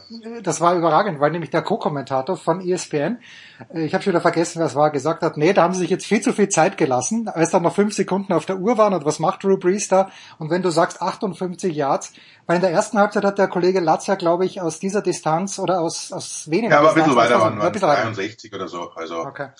war etwas, hat er ganz knapp nicht, hat knapp nicht gereicht und dann haben sie tatsächlich, also waren sechs Sekunden und Brees hat die Auszeit äh, behalten, hat also nicht, äh, was alle was alle gedacht haben, sofort nach einem weiteren Pass an die Mittellinie ungefähr die Auszeit genommen, haben sie nochmal aufgestellt, er hat gespiked und dann äh, waren es ihm noch sechs Sekunden und da meinte dann äh, äh, der Kollege Burger McFarlane, nehme Und ich das an, war's, ja genau, das der was, ja. ja. wird's, wird's gewesen sein. Äh, dass, äh, ich war auch erstaunt, da soll's, aber dann hat er tatsächlich noch einen neuen Yard-Pass, schnell, zack, bumm, sofort runtergehen, Timeout nehmen, ist halt ein erfahrener QB, gut gecoachtes Team und äh, dass dann Latz das Ding reinhaut, ist natürlich äh, dann die Krönung des Ganzen, aber war sensationell. Auch, auch Deshaun Watson natürlich, wie er die vor, äh, nach vorne bringt, auch in der, der bedauernswerte äh, Cornerback, der den ersten langen Pass zulässt, glaube ich, äh, wurde entlassen jetzt von den Ach was, so schnell geht Texans. das. Ja, ja, das geht ganz, das geht ganz schnell bei in der NFL teilweise. Äh, äh, der, wie heißt er denn? Warte, Naja, dann lass mal. Aaron Colvin haben sie. Okay. So, Ni- Nikola ist wieder dazugekommen, wenn ich es richtig sehe, Nikola. Ja. Ja, herrlich, herrlich. Hörst du Wir- mich? Ja, wir hören Ja. dich gut. Wir haben nur ganz kurz dieses äh, unspektakuläre Ende von New Orleans gegen Houston durchgenommen. Aber ich bleib gleich bei Günther. Lausch du auch ergriffen. Günther Odell Beckham hat zwar nichts gewonnen am Wochenende, ist aber, und das kenne ich als Tennis-Fan natürlich auch, weil Rafael Nadal und Alexander Zverev haben diese Uhr auch mal getragen. Allerdings das teurere Modell. Odell Beckham angeblich 300.000 Dollar oder so ähnlich mit dieser Uhr. Muss das sein, Günther, du als Traditionalist? Braucht's das? Braucht's das, ja. Günther geht doch so eine, ohne so eine Uhr nicht in den Sender. Das ist richtig. Der Sohn kennt dich nur mit dieser Uhr. Zwei, links und rechts natürlich, ja. weil sonst bringe ich es ja gar nicht unter, meine, meine verschiedenen äh, Wertgegenstände. Mei, was, was soll man sagen? Also da darüber zu, zu diskutieren, Odell Beckham ist eh eine Figur für sich, Wide Receiver, die Diven äh, und er wollte halt ein Statement setzen. Es ist äh, in der Tat, jetzt hat man es herausbekommen, nur die billige Version, 195.000 ah, ja, kostet die nur, weil die hat ja auch ein Plastikband, das er natürlich schön in, in Trikotfarben und die ganze Uhr ist, ist ja abgestimmt auf die Trikotfarben äh, der Cleveland Browns, was ich wieder klasse finde. Also, mein, er hat so viel Geld, wissen wir ja, wenn, wenn, wenn kleine Kinder zu viel Geld haben, dann machen sie Schmarrn und, und das äh, äh Sportler, Profisportler sowohl in den USA als auch hierzulande gerne in Juwelierläden Geld ausgeben. Auch das dürfte bekannt sein. Da, ich finde viel schlimmer, wenn sie diese fetten Ketten haben, weil ich es gefährlicher finde. Und, und er hat ja schon gesagt, äh, er wird sie weitertragen und die Liga wird jetzt mal schauen, was, wie sie damit umgeht. Aber ich finde es jetzt nicht so schlimm, dass da so ein Ding draus gemacht wurde. Klar, die Summe steht im Raum, aber was glauben die Leute, was sich ein, ein, ein Multimillionär kauft für eine Uhr, dass, dich, dass der bei Swatch einkauft oder was? Wenn es die überhaupt noch gibt, ich weiß es gar nicht. Das wäre sympathisch. Ich weiß auch nicht, ob Swatch überhaupt noch gibt. So, wir wollen auf zwei Spiele vorausschauen. Nicola, take it away, please. Das erste, das ich mir ausgesucht habe. Zwei Teams, die gewonnen haben. Oakland in Denver und Kansas City hat das erste Spiel auch gewonnen. Kansas City wird ja gerne gehandelt, wie jedes Jahr, als einer der ganz großen Favoriten. Kansas City at Oakland, Sonntag, 16.05 Uhr US-amerikanischer Zeit. Nicola, was würdest du Günther fragen, wenn ich dir die Chance dazu gebe? So, so spontan, was, äh, ja, ich, ich war überrascht, dass, dass Oakland tatsächlich das ganze Chaos in der, in der Offseason da rund um Antonio Brown und Co. so, so, so weggesteckt hat und dann Denver so, so schlägt. Also äh, ich hätte jetzt nicht gedacht, dass der Oakland da tatsächlich äh, mitreden kann. Ähm, bei, bei Kansas City weiß ich nicht, was mit Tyreek Hill ist, wie lange das dauert. Aber Günther, ich glaube, die haben so viele Waffen. Jetzt zuletzt auch Sammy Watkins wieder entdeckt. Wenn der gesund bleibt, dann können sie auch ein paar Wochen auf Tyreek Hill verzichten, oder? Ähm, sehe ich nicht ganz so positiv, denn, denn, denn äh, Sammy Watkins hat natürlich geglänzt, weil sie Tyreek Hill äh, in die Doppeldeckung genommen haben und versucht, äh, den auszuschalten. Dazu muss man natürlich sagen, Jacksonville ist auf dem Papier nach wie vor eine der besten Verteidigungen der Liga. Und äh, sich da so durchzumanövrieren, das war schon sehenswert. Äh, Sorgen macht mir auch noch natürlich die Knöchelverletzung von äh, Pat Mahomes, der da ja nach dem äh, zweiten Viertel, glaube ich, Mitte zweites Viertel, doch relativ äh, stark humpelnd übers Feld ging. Zwar immer noch gut gespielt hat, um Gottes Willen, aber äh, man weiß es nie, was da, was dabei rauskommt. Aber insgesamt natürlich hast du völlig recht, ist das nach wie vor eine extrem gut besetzte Offensive mit einem äh, nach wie vor genialen äh, Coach an der Seitenlinie. Also muss man, muss man wirklich äh, bewundern, äh, wie er Jahr für Jahr äh, wieder neue Dinge auspackt, die die anderen Mannschaften überrascht. Ich habe ja das äh, Raiders-Spiel kommentiert, das war ja das zweite Monday Night, nicht ganz so spektakulär große Enttäuschung Denver Broncos. Aber äh, bin ich völlig bei dir. Äh, äh, das Erstaunliche war, wie gut funktioniert das, das Raiders-Team hat. Also John Gruden hat es scheinbar geschafft, hat die zusammengenommen. Gesagt, wir werden stärker, gerade mit dieser ganzen Geschichte. Wir wollten eigentlich über ihn, oder ich wollte nicht mehr über ihn sprechen, aber nach der neuesten Entwicklung, glaube ich, müssen wir auch heute noch ein Wort vielleicht nachher ja. zu AB sagen. Und das war wirklich, das war ein Team, das stand da, Derek Carr überragend, gut, das weiß man, John Gruden ist ein, ist ein äh, Quarterback-Flüsterer. Und er hat von Anfang an gesagt, das ist mein Mann. Und in dem Spiel hat er es gezeigt. Die, die drei äh, First-Round-Picks haben total eingeschlagen, auch wenn Abram jetzt leider wohl ausfällt für den Rest der Saison, aber da stimmt von vorne bis hinten alles. Äh, Frage ist jetzt wirklich, wie schwach sind diese Denver Broncos? Andererseits, Oakland spielt zu Hause. Ich traue ihnen noch nicht zu, dass sie Kansas City in der derzeitigen Form äh, besiegen. Aber das wird ein deutlich interessanteres Spiel, als man das vor der Saison erwartet hätte. Ja, die, die, die, die, die Raiders definitiv, äh, zumindest erstmal, es ist nur Spieltag eins, aber sie haben zumindest, also anscheinend, wenn sie, wenn es dann nur darum ging, Herz zu zeigen, das haben sie gezeigt und sie haben das Spiel gewonnen. Und die Probleme, die Kansas City hat, ich glaube, die hätten mindestens 16 andere Probleme, andere Teams gerne. Äh, weil die Kansas City Chiefs haben immer noch ihr, ihr erstes Spiel gewonnen und wenn wir mal gegen den Jacksonville schauen, der hat erstmal gar keinen Quarterback mehr, also, also zumindest nicht den Starter, den sie wollten. Von daher, ja, schauen wir mal. Jens, was war das andere Spiel? Ja, das andere Spiel, äh, das habe ich ein kleines bisschen mitgelitten. Wir waren am Sonntag noch, also ich war im Stadion in, bei den US Open und habe mir dort das Finale natürlich beruflich angesehen, aber mein Sohn und sein Kumpel waren bei unserem Gastgeber zu Hause und der Gastgeber ist ganz großer New York Jets Fan.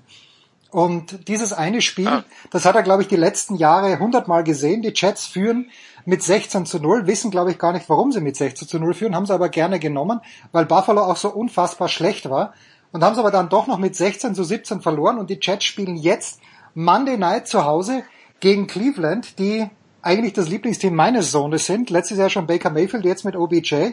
Und Nicola, auch die haben verloren in der ersten Woche und nicht mal knapp. Was dürfen wir erwarten, ja. Nicola? Am Montagabend, ja, Montagnacht.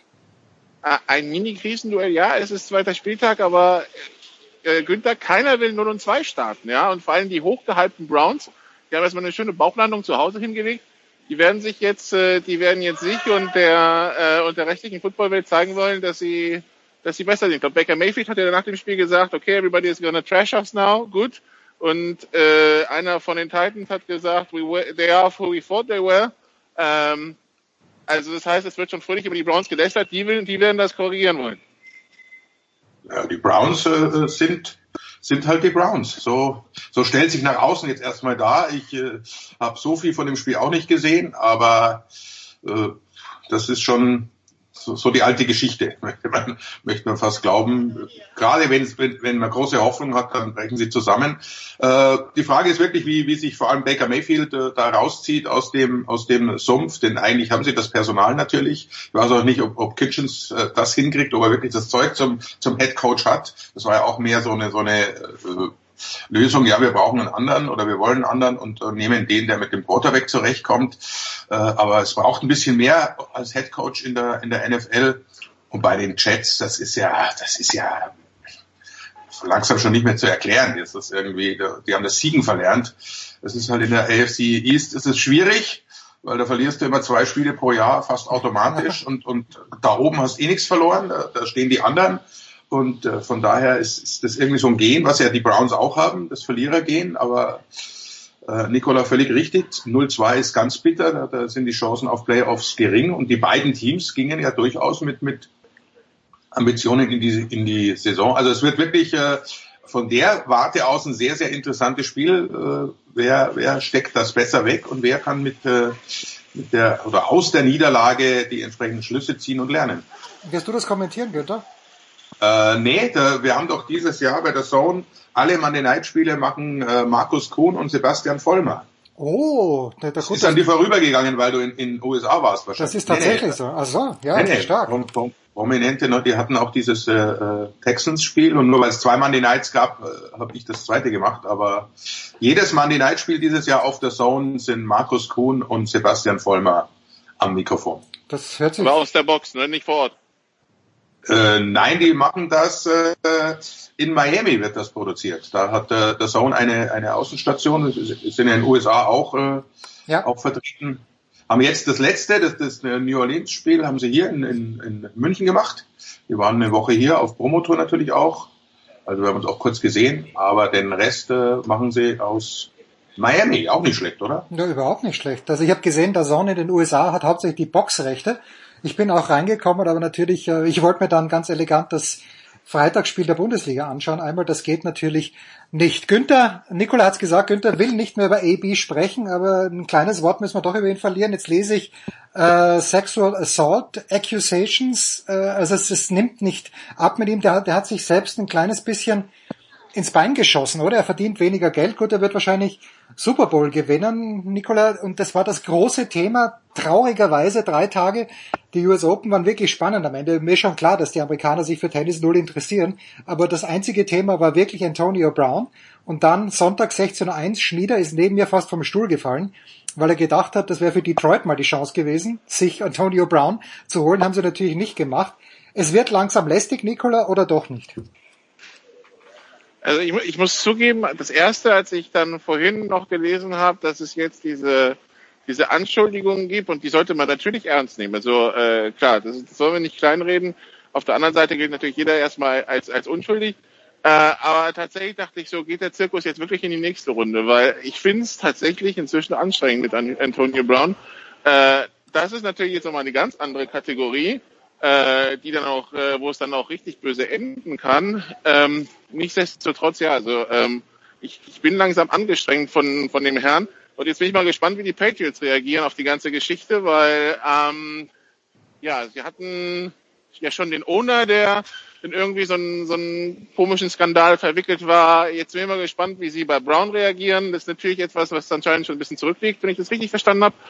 Ähm, also jetzt nichts äh, Aktuelles, nichtsdestotrotz, äh, also wenn das jetzt noch on top kommt, dann bin ich immer mal am Punkt, wo ich mir denke, gut, dann muss die NFL und dann müssen wir halt auf Antonio Brown, so gut er auch ist, verzichten, weil dieser permanente Zirkus und wenn es jetzt auch noch in Richtung Straftaten abdriftet, das muss dann halt nicht sein. Also äh, wie gesagt, also unabhängig von der Geschichte jetzt, war, fand ich die Brown-Geschichte jetzt schon ein bisschen anstrengend. Aber wie gesagt, jetzt ist bei, bei mir der, Punkt erreicht, wo es, wo, es, wo es fast wirklich voll ist. Ben Roethlisberger hat angesprochen in der Postgame Conference nach dem Patriots gegen Steelers Spiel. Günther hat Ben Roethlisberger zu Antonio Brown nur ein Wort gefunden, whatever. Hast du noch mehr Worte für mich, Günther, oder war es das auch für dich? Ich würde gerne äh, noch weniger Worte finden. Wie gesagt, ich wollte eigentlich, äh, habe mir vorgenommen, habe das dann auch äh, äh, Montagnacht, oder bei uns war es ja Dienstagmorgen im Kommentar, wir hatten ja Oakland, also musstest du drüber sprechen, aber das ist jetzt das Letzte, was ich zu dem Thema hoffentlich sage, außer äh, die Patriots sind zu kommentieren. Es ist wirklich, da bin ich völlig bei Nikola, das, es, es nervt so extrem. Jetzt ist er natürlich noch äh, momentan bei einem Team, das ja auch nicht dadurch glänzt, dass sie Sympathiewerte ausstrahlen. Also das ist schon eine ganz ekelhafte Kombination. Jetzt hat sich Jerry Rice geäußert in demselben Tenor, den ich auch äh, äh, vermute und so, dazu stehe ich auch, dass er das von Anfang an so geplant hat. Denn er wollte ja zu den Patriots, äh, die Steelers gesagt, nie im Leben. Das Einzige, was nicht passieren wird, dass wir dich zu den Steelers traden. Jetzt hat er es über diesen Weg geplant und wenn man die ganze Geschichte verfolgt, jetzt kommt das ja langsam raus. Der war äh, nie länger als zwei Tage überhaupt in Oakland und, und oder beim Team. Das, das hat alles wirklich äh, schon Methode gehabt. Und dann jetzt die, das, das Neueste dazu. Langsam glaube ich wirklich, dass der Junge Probleme hat, was, was äh, seine Einstellung angeht. Der glaubt wirklich, er steht über allen, weil er gut Football spielt und das kann es nicht sein. Und auch da bin ich bei Nikola. Es wird Zeit, dass die Liga jetzt mal äh, reagiert und was tut, denn, äh, denn das, das kann man so nicht durchgehen lassen, egal wie. Also jetzt die, die, die, die neueste Anklage beiseite genommen. Wenn das Schule macht, dass ich mich äh, zu dem von dem Team quasi ein Team dazu zwinge, dass sie mich entlassen, weil ich mich so verhalte. Wenn das dann belohnt wird, dadurch, dass ich bei einem besseren Team oder bei dem Team lande, zu dem ich will, das kann es nicht sein. Da muss meiner Ansicht nach die Liga auch einschreiten, muss sagen, okay, der ist dann jetzt halt einfach gesperrt so und so lang wegen äh, falschen Verhaltens der Liga gegenüber. Denn das wirft ja, ich glaube, Nikola und ich, wir sind nicht die Einzigen, die genervt sind. Die ganze Liga äh, wirft auf die ganze Liga ein schlechtes Licht. Ja, mich nervt's natürlich ganz besonders, weil er Pittsburgh nicht mehr helfen kann und Pittsburgh braucht ganz dringend Hilfe also, nach drei Punkten. Ja, aber ganz, ganz, ehrlich, ganz ehrlich, Jens, ganz ehrlich, Jens, die, die, die, die Steelers sind nicht das Team, das normalerweise so ein Drama lange duldet. Ja, und ich meine, es gibt auch einen Grund, warum sich trotz aller sportlicher Qualitäten von Antonio Brown, die unbestritten sind, halt auch von ihm getrennt haben, weil sie einfach keinen Bock mehr auf den Kram hatten. Und das im Vergleich zu dem, was jetzt diesen Sommer passiert ist und jetzt natürlich diese Vergewaltigungsanschuldigung, äh, war noch harmlos und da hatten die, die Steelers schon genug. Sei froh, dass die Steelers ein bisschen auf äh, Hygiene achten ja schön. Äh, und, äh, und sich quasi solche Parasiten rausziehen, ja, weil ähm, also das ist halt der, das ist halt der Unterschied. Manche Teams machen es um jeden Preis. Äh, wir erinnern uns, die Bengals waren da mal ganz stark drin. Die Patriots haben bisher den Ruf, dass sie sowas halbwegs unter Kontrolle bringen. Deshalb wird es jetzt auch interessant zu sehen sein, was da jetzt passiert. Nur also als Steelers-Fan wäre ich nicht traurig drum, dass das ganze Drama um Antonio Brown, das sich die letzten sechs Wochen entwickelt hat, sich tausende Kilometer weg von Pittsburgh entwickelt hat und nicht bei mir im Trainingcamp. So, ich möchte aber nur, äh, es war ein anderer ESPN-Analyst oder was jemand auf CBS, der gesagt hat, the Steelers are a better team than last year from Monday through Saturday. hat er gemeint. Nur am Sonntag, da haut's halt nicht so richtig hin. Na gut. Ja, Was dass, soll's? dass, dass man dann auf dem Platz sieht, dass dann inzwischen Le'Veon Bell und Antonio Brown fehlen, klar, aber nichtsdestotrotz glaube ich trotzdem, dass die, dass die Steelers die richtige Wahl getroffen haben. Na gut, also. Günther, welche Wahl hast du getroffen für dich am kommenden Wochenende? Ich habe mit, mit Schrecken vernommen, was heißt mit Schrecken? Äh, ich habe es nur übersehen, dass die DL auch wieder losgeht. Was, wo, werden wir dich da hören oder, oder werden wir dich in, auf, der, auf der Zone hören? Äh, Momentan ist erstmal Champions Hockey League noch äh, Ah, okay, für mich im Eishockey. Die EL ist ja bei mir eher ein bisschen hinten angestellt durch die NFL-Überschneidungen immer sonntags. Äh, ich habe das große Vergnügen, äh, es ist wirklich am, am Donnerstag, also Freitagmorgen deutscher Zeit, schon das Thursday Night Game. Carolina gegen ähm, Tampa Bay, wird sehr interessant. Und mit dem lieben Kollegen Franz zusammen Ach, werden wir das machen. Und am Sonntag, äh, weiß ich noch gar nicht. Glaube, doch, ich habe das, das Sunday Night natürlich. Also das wird, wird dann auch ein, ein, ein lecker bisschen und so handle ich mich durch. Sonst habe ich, äh, glaube ich, Kerl, sonst, habe ich erst, durchhangeln. ha- habe ich erstmal äh, die Woche nix mehr. Also äh, Champions Hockey League pausiert gerade. Baseball wird auch erst dann wieder interessant, wenn die Playoffs losgehen. So ist es. Und Nicola, du äh, wirst vielleicht am Sonntag in Pittsburgh am Start sein oder hast du schon eine Zusage bekommen? Ich habe noch keine Zusage bekommen, aber selbst wenn ich keine Zusage bekomme, also ich werde trotzdem im Stadion sein. Äh, also der, der, der Plan für die nächsten Tage lautet Bombonera heute und dann äh, geht's äh, hoch in die USA und dann da Wake Forest, Virginia, ähm, nee, also Wake Forest das Stadion, Virginia das Stadion und dann Heinz Field und MetLife Stadium. Tja, das hört sich nach einem fantastischen Plan an. Danke Nicola, danke Günther. Wir machen eine kurze Pause, dann geht's hier weiter.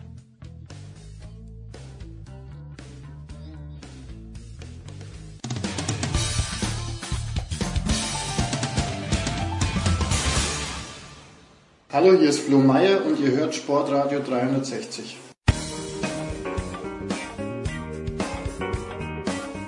So, und weiter geht's in der Big Show 423 mit dem Motorsport. Time is of the essence.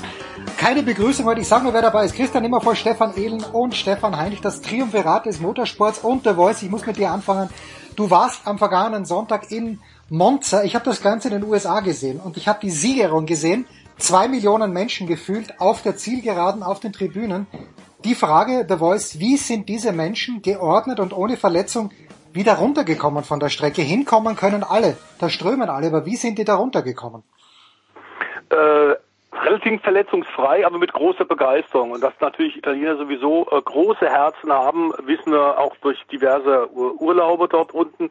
Das ist natürlich dann auf die Spitze getrieben in Monza. Und wenn tatsächlich dann nach zehn Jahren auch ein Ferrari-Fahrer dort im königlichen Park äh, von Monza tatsächlich auch gewinnt und damit die Sehnsüchte von äh, tatsächlich Millionen Tifosi erfüllt, ist klar, dann schwappt das alles über.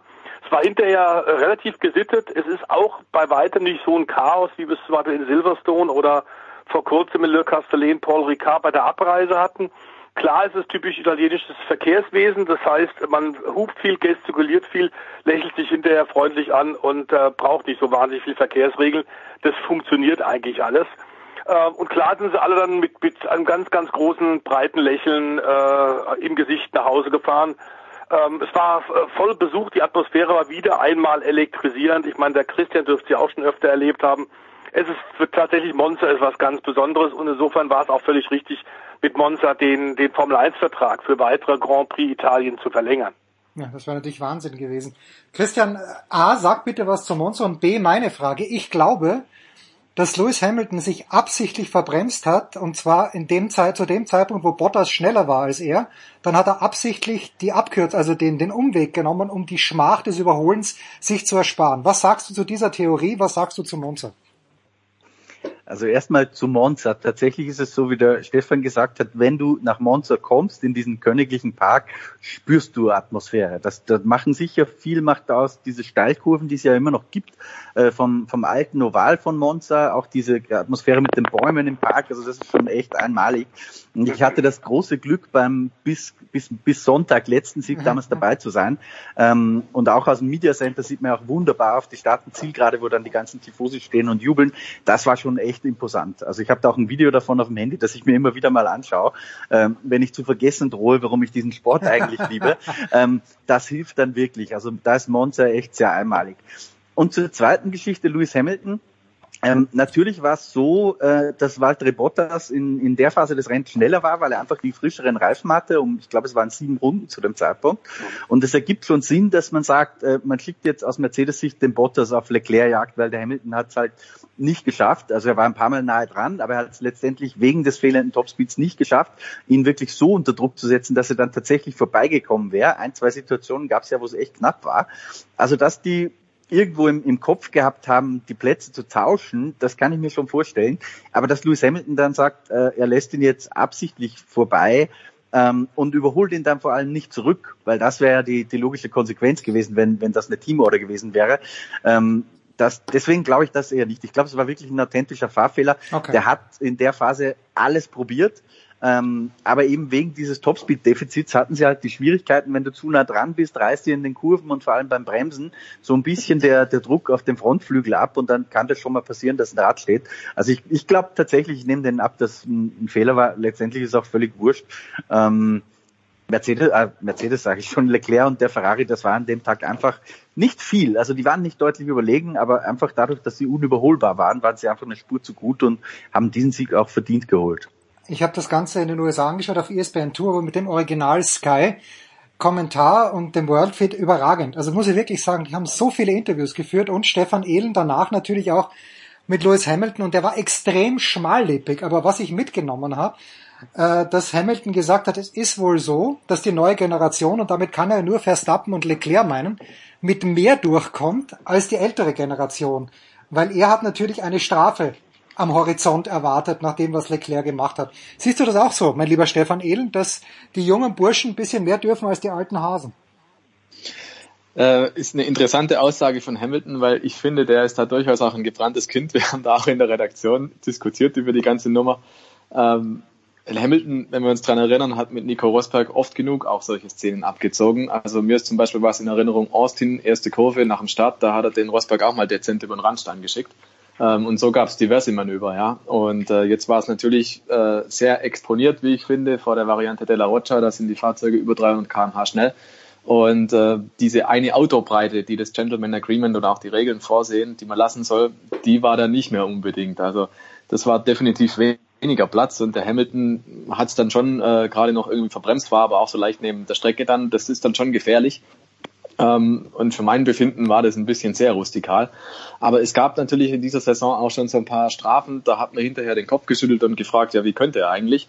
Ähm, ich erinnere da an Vettel gegen Hamilton in Kanada. Nach dem Fahrfehler von Vettel ist ja der, der Vettel wieder zurück auf die Strecke und knapp vorm Hamilton eingeschert. Und äh, ja, wir alle wissen, es gab die 5-Sekunden-Strafe und der Vettel hat den Sieg nicht gekriegt.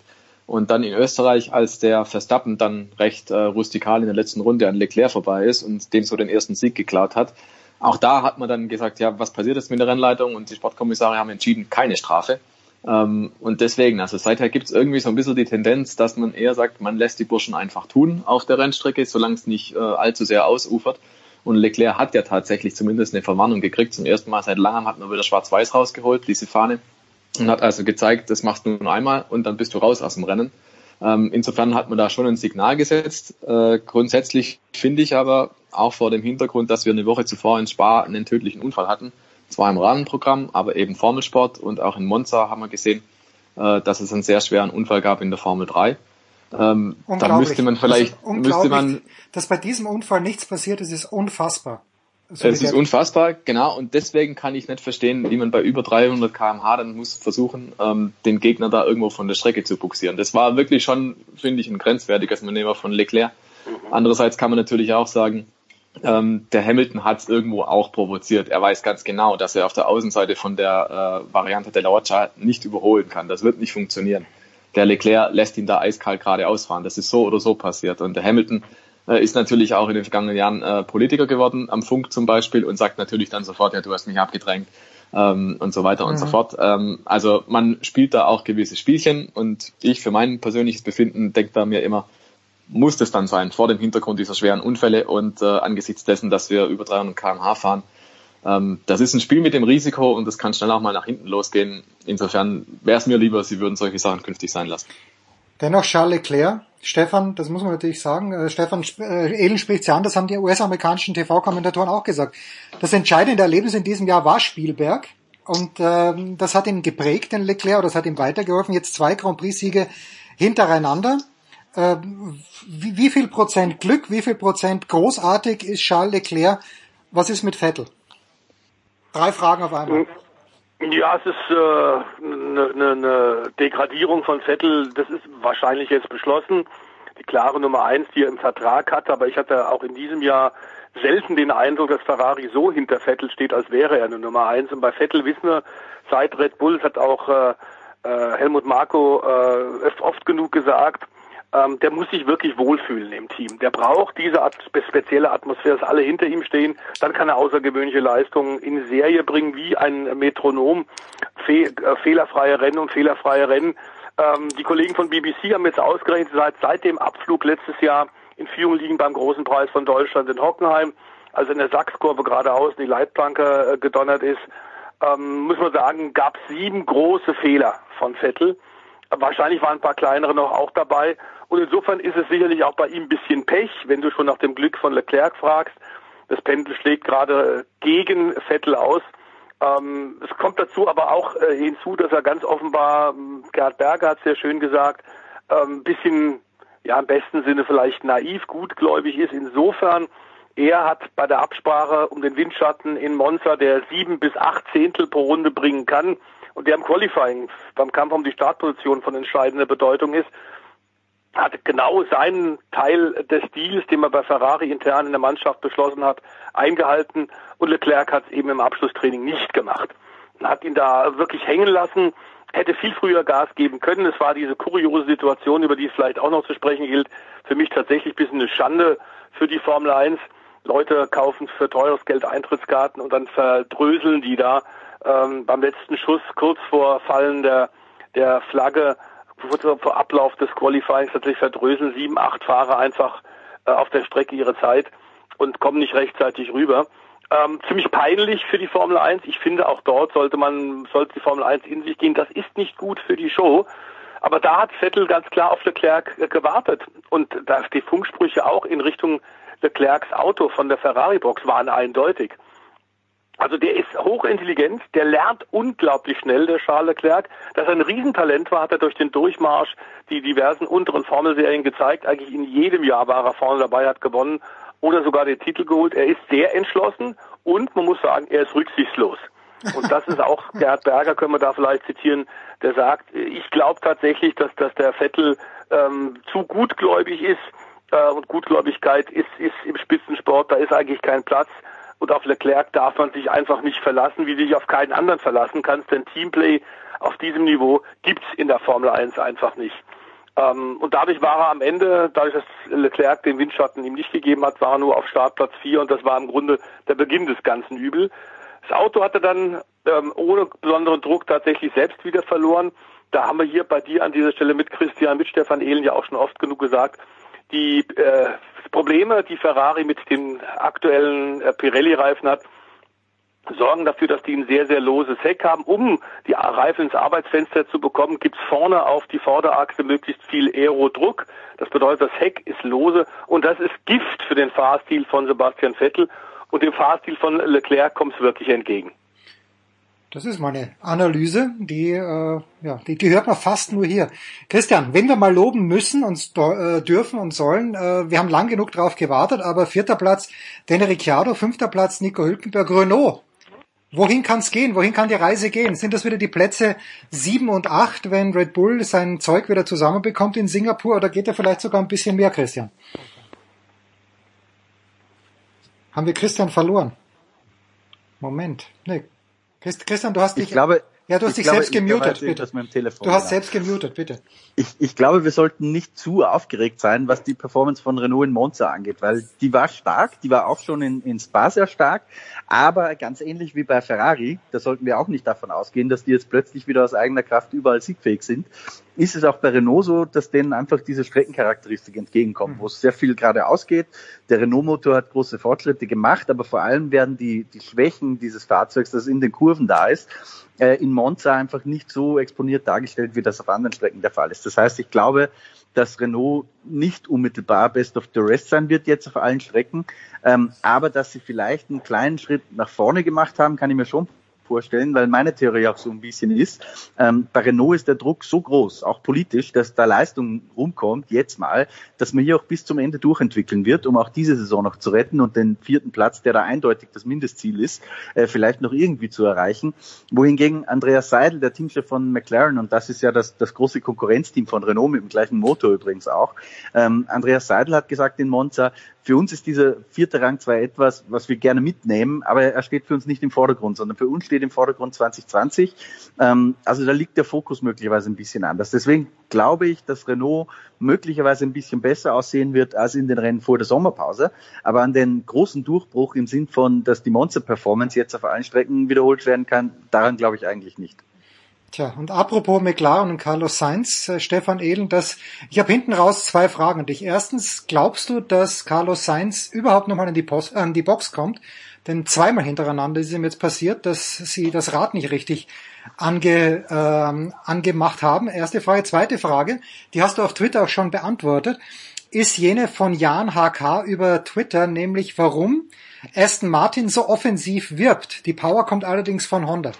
Die beiden Fragen, Stefan Ehlen, bitteschön. Ähm, Frage 1. Wahrscheinlich steigt er künftig beim Boxenstopp auf, äh, aus und äh, schraubt vorne Hilft selbst nicht, ja. dann. Da fährt er, fährt er schneller und fährt er besser. Nee, das ist natürlich jetzt doof gewesen, dass das zweimal hintereinander passiert ist. Zeigt aber auch, wie, wie viel Druck eigentlich auf den Mechanikern da lasten, diesen Null-Fehler-Job abzuleisten. Und da finde ich es immer sehr interessant. Ähm, was gar nicht beachtet wird, ist die sogenannte Boxenstoppwertung. Da gibt's ja auch einen speziellen Formel 1 Award ähm, und da ist regelmäßig Williams am schnellsten. Ja? Also Mhm, Williams hat, mhm. glaube ich, in der Hälfte aller Rennen bisher den schnellsten Boxenstopp hingelegt. Finde ich faszinierend. Siehst du auch nie im TV. Es gibt auch fast keine Bilder davon, aber die Jungs sind echt gut.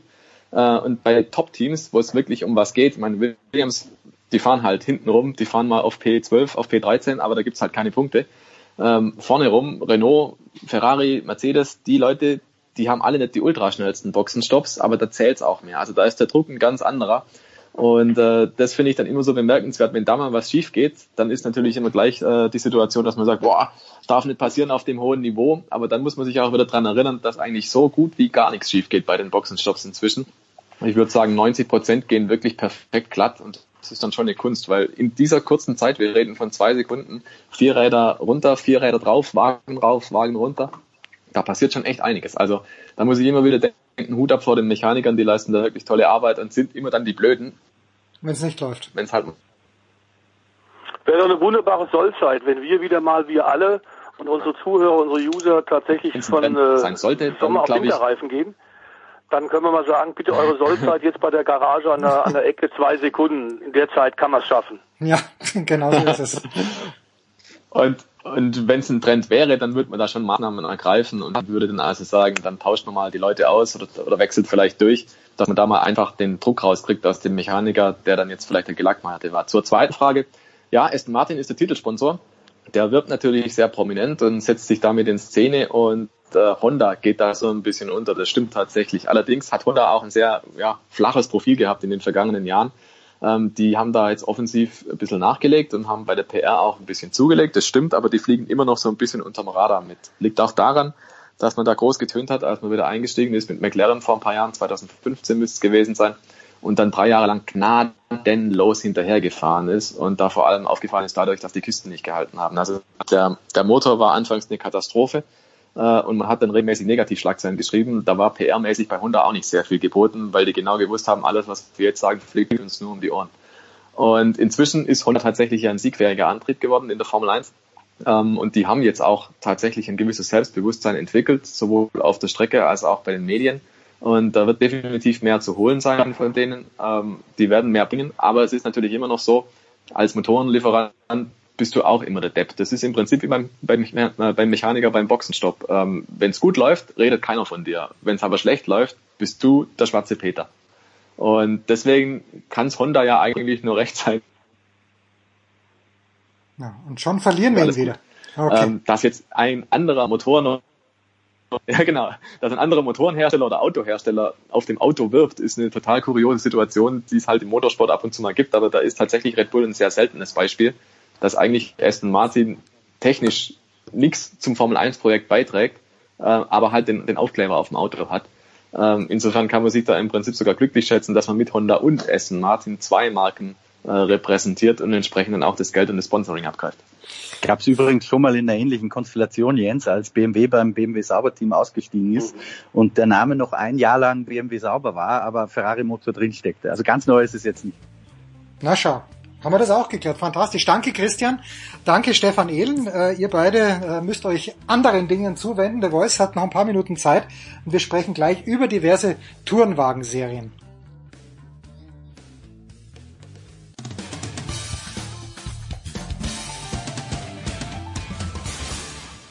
Hallo, das ist Viktoria Regensburg und ihr hört Sportradio 360.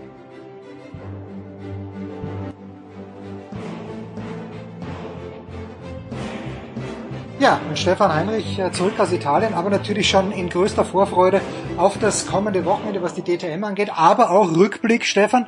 Was heißt Rückblick? In der NASCAR-Serie geht es in die entscheidende Phase und ein Mann, der, als ich mich so halb zu interessieren begonnen habe, immer dabei war, wenn es um die Verteilung der großen Preise geht, wird nicht in den Playoffs sein. Mit anderen Worten, er wird zwar weiter mitfahren dürfen, kann aber nicht mehr Champion werden.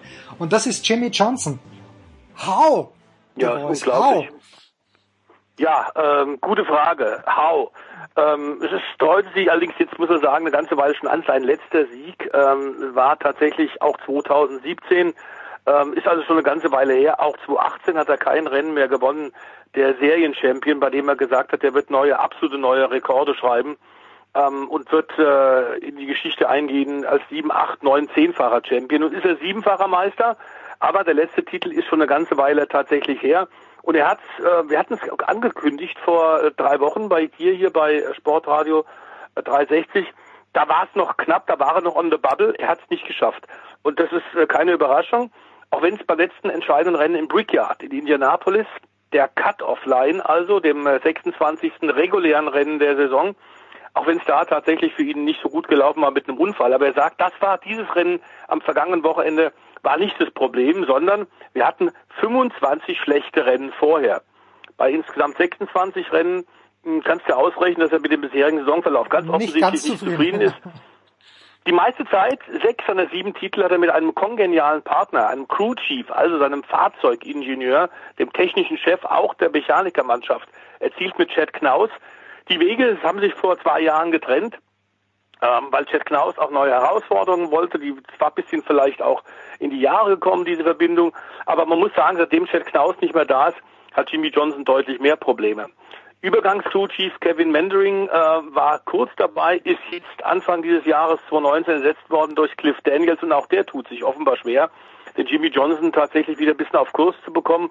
2016 sein letzter Titel und tatsächlich haben wir die 48, das Auto und den Namen Jimmy Johnson 48, meist dann eben auch in Blau mit der gelben äh, äh, Nummern drauf, äh, mit Löwenlackierung. Das war tatsächlich über ein Jahrzehnt die absolute Messlatte. Ähm, und jetzt muss er zuschauen, respektive kann beim Kampf um die Meisterschaft nicht mehr mitmachen. Das ist ein Riesenrückschlag für ihn. Ich denke aber mal, und wenn man mit amerikanischen Kollegen spricht, ist tatsächlich die Luft bei ihm ein bisschen raus. Und da haben wir ja vielleicht ähnliche Fans und ähnliche Meinungen auch in den sozialen Netzwerken bei Vettel. Ist der über seinen Peak hinaus? Valentino Rossi äh, fährt auch seit äh, eineinhalb Jahren so ein bisschen hinterher, ist immer noch für ähm, Top 5 Platz gut der Serienchampion der MotoGP, der absolute Superstar dort. Aber die Frage ist, und das ist ja eigentlich egal, ob im Boxen, im Tennis oder im Motorsport, wann hörst du auf? Äh, Marcel Hirsch hat uns gezeigt, man kann auf dem absoluten Höhepunkt abtreten. Der beste Skifahrer aller Zeiten aus Österreich hat es ja vor ein paar Tagen verkündet. Das kann man schaffen, aber es ist wahnsinnig schwer und die meisten machen dann eben doch noch weiter, weil das ist einfach das ist ihr Sport, in dem sie so erfolgreich sind, da kriegen sie das meiste Adrenalin zurück und sie haben Angst auch sicherlich ein bisschen vor dem, was kommt. Jimmy Johnson wird weiterfahren, ähm, ruft so ein bisschen ein Rufen im Walde gerade. Er sagt, ich habe noch Einzelsiege äh, vor mir äh, und im nächsten Jahr greifen wir wirklich an. Seit Einführung des Playoffs-Format im Nesca, das war 2004, war der immer mit dabei hat er alle Titel auch geholt und zum allerersten Mal also hat er es nicht geschafft und ein paar andere der großen Namen haben es auch nicht geschafft. Das Playoff geht jetzt los am vergangenen Wochenende, am kommenden Wochenende, am 15. September in Las Vegas. Glücksspielstadt. Das passt eigentlich Jens auch ganz gut für Nesca. Ja, äh, inwieweit ist es denn ein Glücksspiel, diese Playoff-Serie? Weil gewinnt dann am Ende aus deiner Sicht immer der Beste oder ist das dann halt manchmal so auch, meinetwegen wie im Baseball, wo es halt, oder in, in der NBA schwierig, auch Baseball auch sieben Spiele, aber im, in, im Rennsport, erstens, du bist von der Technik abhängig und zweitens, mhm. du, du fährst das ganze Jahr gut und dann hast aber das letzte Rennen ist das schlechteste, dann verlierst du es am Ende vielleicht noch. Ist das Playoff-System gerecht? Da wurde wahnsinnig viel diskutiert seit Einführung des Playoff-Systems. Die letzten zehn Rennen, die ja auch nochmal unterteilt sind in drei mal drei Rennen, die dann eben den Shootout bedeuten. Und am Ende sind es nach neun Rennen vor dem letzten großen Lauf, dem großen Finale in äh, Homestead in Miami, sind es dann nur noch vier. Also von jetzt aktuell 16 Kandidaten, aber das natürlich im Dreier-Rennrhythmus tatsächlich runter. Von 16 geht's auf 12, von 12 geht's auf 8, dann auf 4 und die besten vier werden dann äh, tatsächlich das im großen Finale in einem Rennen alles unter sich ausmachen. Ich hatte auch große Bedenken, Jens. Gute Frage von dir. Viele Fans genauso. Bisher müssen wir sagen, seit Einführung der Playoffs, also seit 2004, ist immer der beste Fahrer des Jahres tatsächlich dann auch Champion geworden. Okay. Es gab keinen absoluten Ausreißer, keinen absoluten Glücksfall und kein Riesenpech, sondern am Ende war es immer ein verdienter Champion. Insofern war die Einführung ganz offenbar auch im Motorsport durchaus ein großer Gewinn.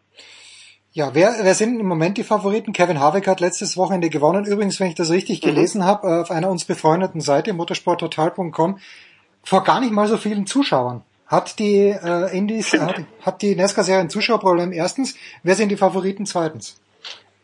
Ja, die Zuschauerprobleme haben sie, aber sie jammern natürlich auf extrem hohem Niveau. Die haben im Schnitt bei ihren 36 Rennen immer noch über 80.000 Zuschauer. Und das sind Rennstrecken dabei, die nicht mal 80.000 Sitzplätze, Zuschauerplätze haben. Also diesen Schnitt insgesamt zu halten ist toll, aber Indianapolis ist eine Rennstrecke 400.000 Sitzplätze. Das ist gigantisch. Und dass die natürlich nur bei einem Rennen im Jahr richtig voll werden, nämlich beim, bei den 500 Meilen von Indianapolis, ist auch bekannt. Trotzdem für Nesca wichtig, auch dort im, auf heiligem Grund und Boden im US Motorsport anzutreten. Das Brickyard war auch immer ein ganz besonderes Rennen, weil es tatsächlich für den Sieger über eine Million Dollar Cash auf die Kralle gab. Und das Schöne ist, die haben natürlich die Amerikaner, du weißt es ja, wie das ist, Erfolg zeigt man auch. Und da gibt es nicht das große Diskussion, dass man sagt, hat er es denn überhaupt verdient oder überhaupt? Nein, ich erinnere mich, die ersten Austragungen, Jeff Gordon hat das, äh, die ersten Rennen im Brickyard gewonnen. Ähm, und da war das so, dass am Ende ein äh, Geldtransporter in der Ehrenrunde vor dem Siegerfahrzeug bei dessen Ehrenrunde rausgefahren ist, aus der Boxenausfahrt. Dann kam das Siegerauto, der Sieger durfte eine extra Runde drehen, seine Ehrenrunde. Und dann gingen die Türen des äh, Geldtransporters hinten auf und dann hat man äh, Papiergeldscheine, Dollarscheine in die Luft geworfen und da ist dann der Sieger durchgefahren, um zu demonstrieren, das ist der große King, der hat hier abgesahnt. War wie für die Fernsehbilder, für die Fotografen ein gefundenes Fressen, hat sehr viel mit Motor, mit, mit Sport, Profisport in Amerika zu tun. Kevin Harvick, absolut sicherlich einer der Favoriten, den musste immer im Stuart Haas Team auf der Rechnung haben, aber auch die beiden Penske-Piloten, die Fahrer von Roger Penske, Joey Logano, Brad Keselowski, natürlich ganz klar äh, auch Kyle Busch, der nach der regulären Saison mit paar Punkten Vorsprung ist, der ja auch schon mehrfach Champion war, auch er für Joe Gibbs Toyota unterwegs. Martin Truex Jr. vor zwei Jahren Champion, ist aktuell Tabellendritter. Danny Hamlin musste nennen, ebenfalls in einem der schnellen Toyota. Also das sind sicherlich, momentan sind 16, nicht, nicht von diesen 16 können nicht alle Champion werden, die in den Playoffs dabei sind. Da werden einige dann da relativ schnell rausfahren. Aber du hast so eine sechs, sieben Mann starke Gruppe, die auf jeden Fall um die Meisterschaft fahren wird. Und eine ganz aktuelle Meldung noch ganz schnell, Jens, für unsere äh, Zuhörer, für unsere User, nämlich ähm, Matt Di Benedetto, auch da sind wir drauf eingegangen, das ist so ein No-Name hier in Europa. Der hat sich aber in diesem Jahr fantastisch gesteigert in einem ganz kleinen Einwagenteam gegen die Multimillionen-Dollar-Mannschaften.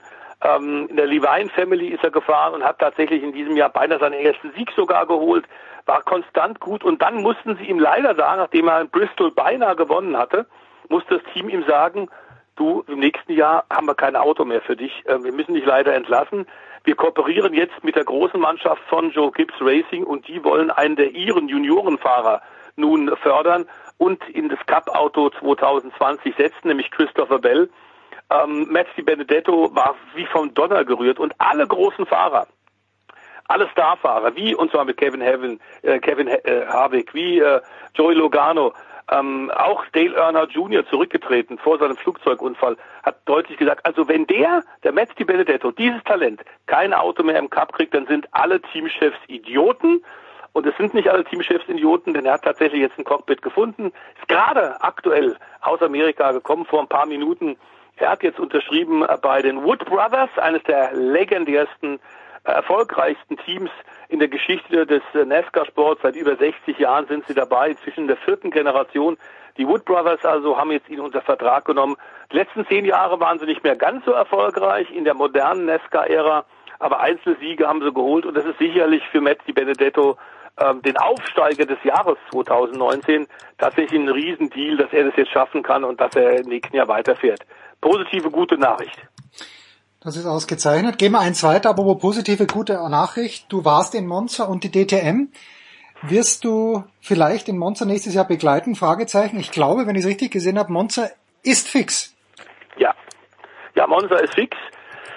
Wobei das Problem so ein bisschen ist, Monza oder respektive Italien, ähm, die ganzen Hersteller, vor allem natürlich Audi und äh, Mercedes, ähm, äh, von den drei Herstellern zusammen mit Aston Martin, da sind aber Mercedes und Audi verkaufen wahnsinnig viele Autos in Italien, das ist ein wichtiger Markt.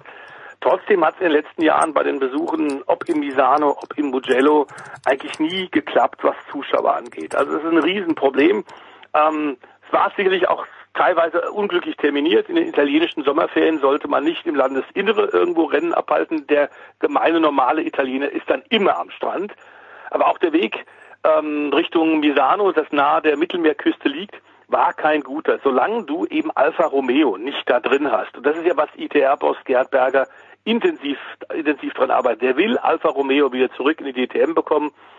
Äh, solange du Alfa Romeo als italienischer Hersteller nicht dabei ist und auch keine italienischen Fahrer, wirst du auch in Monza relativ wenig Zuschauer haben. Das Problem da ist, da sieht es dann wirklich leer aus. Wenn du jetzt im Vergleich dich nochmal in, in Erinnerung rufst, wie wie voll es jetzt war bei der Formel 1, wenn du da 20, 30.000 Zuschauer in Monza hast, dann sieht das komplett leer aus. Und, weil es eine Formel 1 Rennstrecke ist, sind die Antrittsgebühren gewaltig und sehr hoch. Das ist wirklich teuer für die DTM dort zu fahren. Ob sich das auszahlt, ich weiß es nicht. Ich glaube, die Autos auf dieser Strecke mit den langen Geraden im Königlichen Park, die werden toll passen. DTM-Autos, die richtig schnell sind, vor allem ja jetzt in der Tat nochmal mit erhöhter Leistung 2019. Äh, der Fahrer hat mehr zu tun, weil die Aero reduziert wurde. Auch das ja die Grundidee von Gerhard Berger. Die Autos passen da äh, wunderbar hin. Ich habe bisschen Bedenken über die Zuschauerresonanz.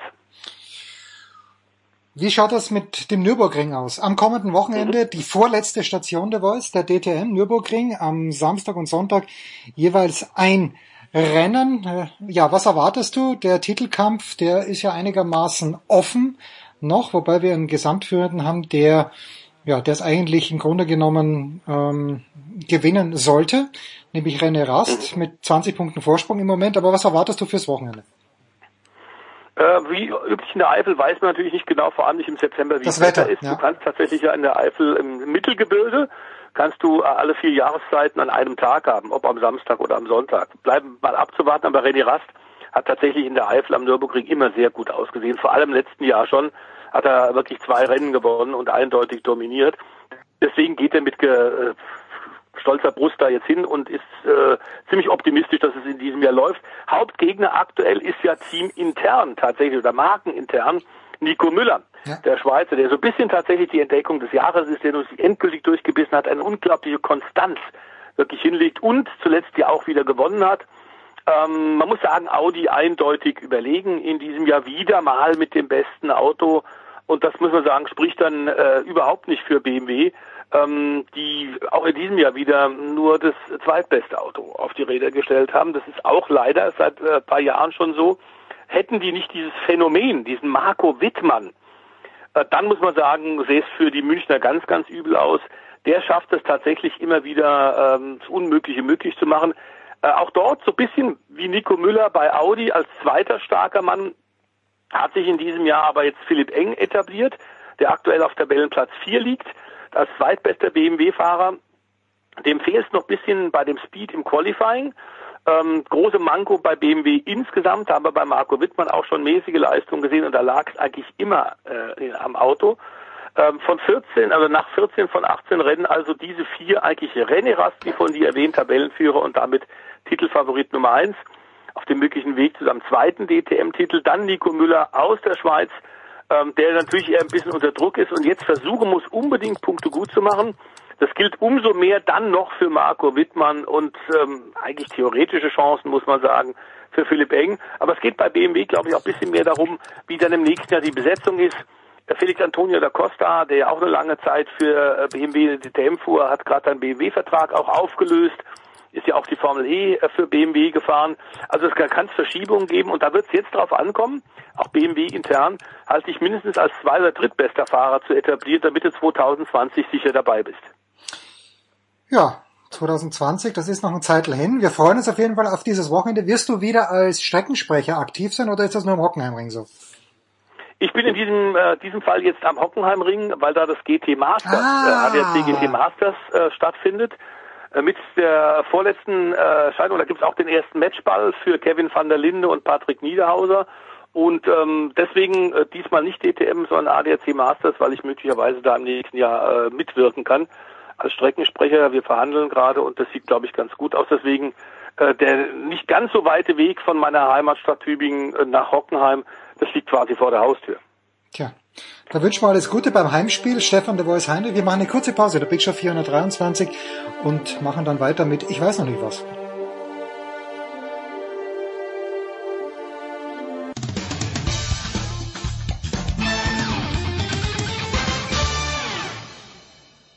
Hallo, hier ist der Thomas Bornstern und ihr hört Sportradio 360.de. Weiter geht's in der Big Show 423 mit dem fantastischen Johannes Knut, der vergangene Woche nach Österreich gefahren ist, zu Marcel Hirscher. Das haben wir ausführlich besprochen. Grüß dich, Johannes. Ja, servus. Das ist ja eigentlich für uns mittlerweile ein Inlandstermin in Salzburg. Um das, ja, es ist wirklich, ja. Immer sehr lohnt. Ja, also jetzt aus der Sternberg, ich jetzt weiter nach Salzburg, als du es äh, nach Salzburg hättest. Aber gut, Johannes, wir sprechen natürlich mit dir über die Leichtathletik. Da ist ja vieles passiert. Ich weiß nur, äh, muss man über das ISTAF noch irgendwas berichten, außer dass Heiko Olderb äh, gesagt hat, über, zwei, über 3000 Meter Hindernis kann ja jede Weltrekord laufen, über 2000 Hindernis nicht so, nicht so sehr.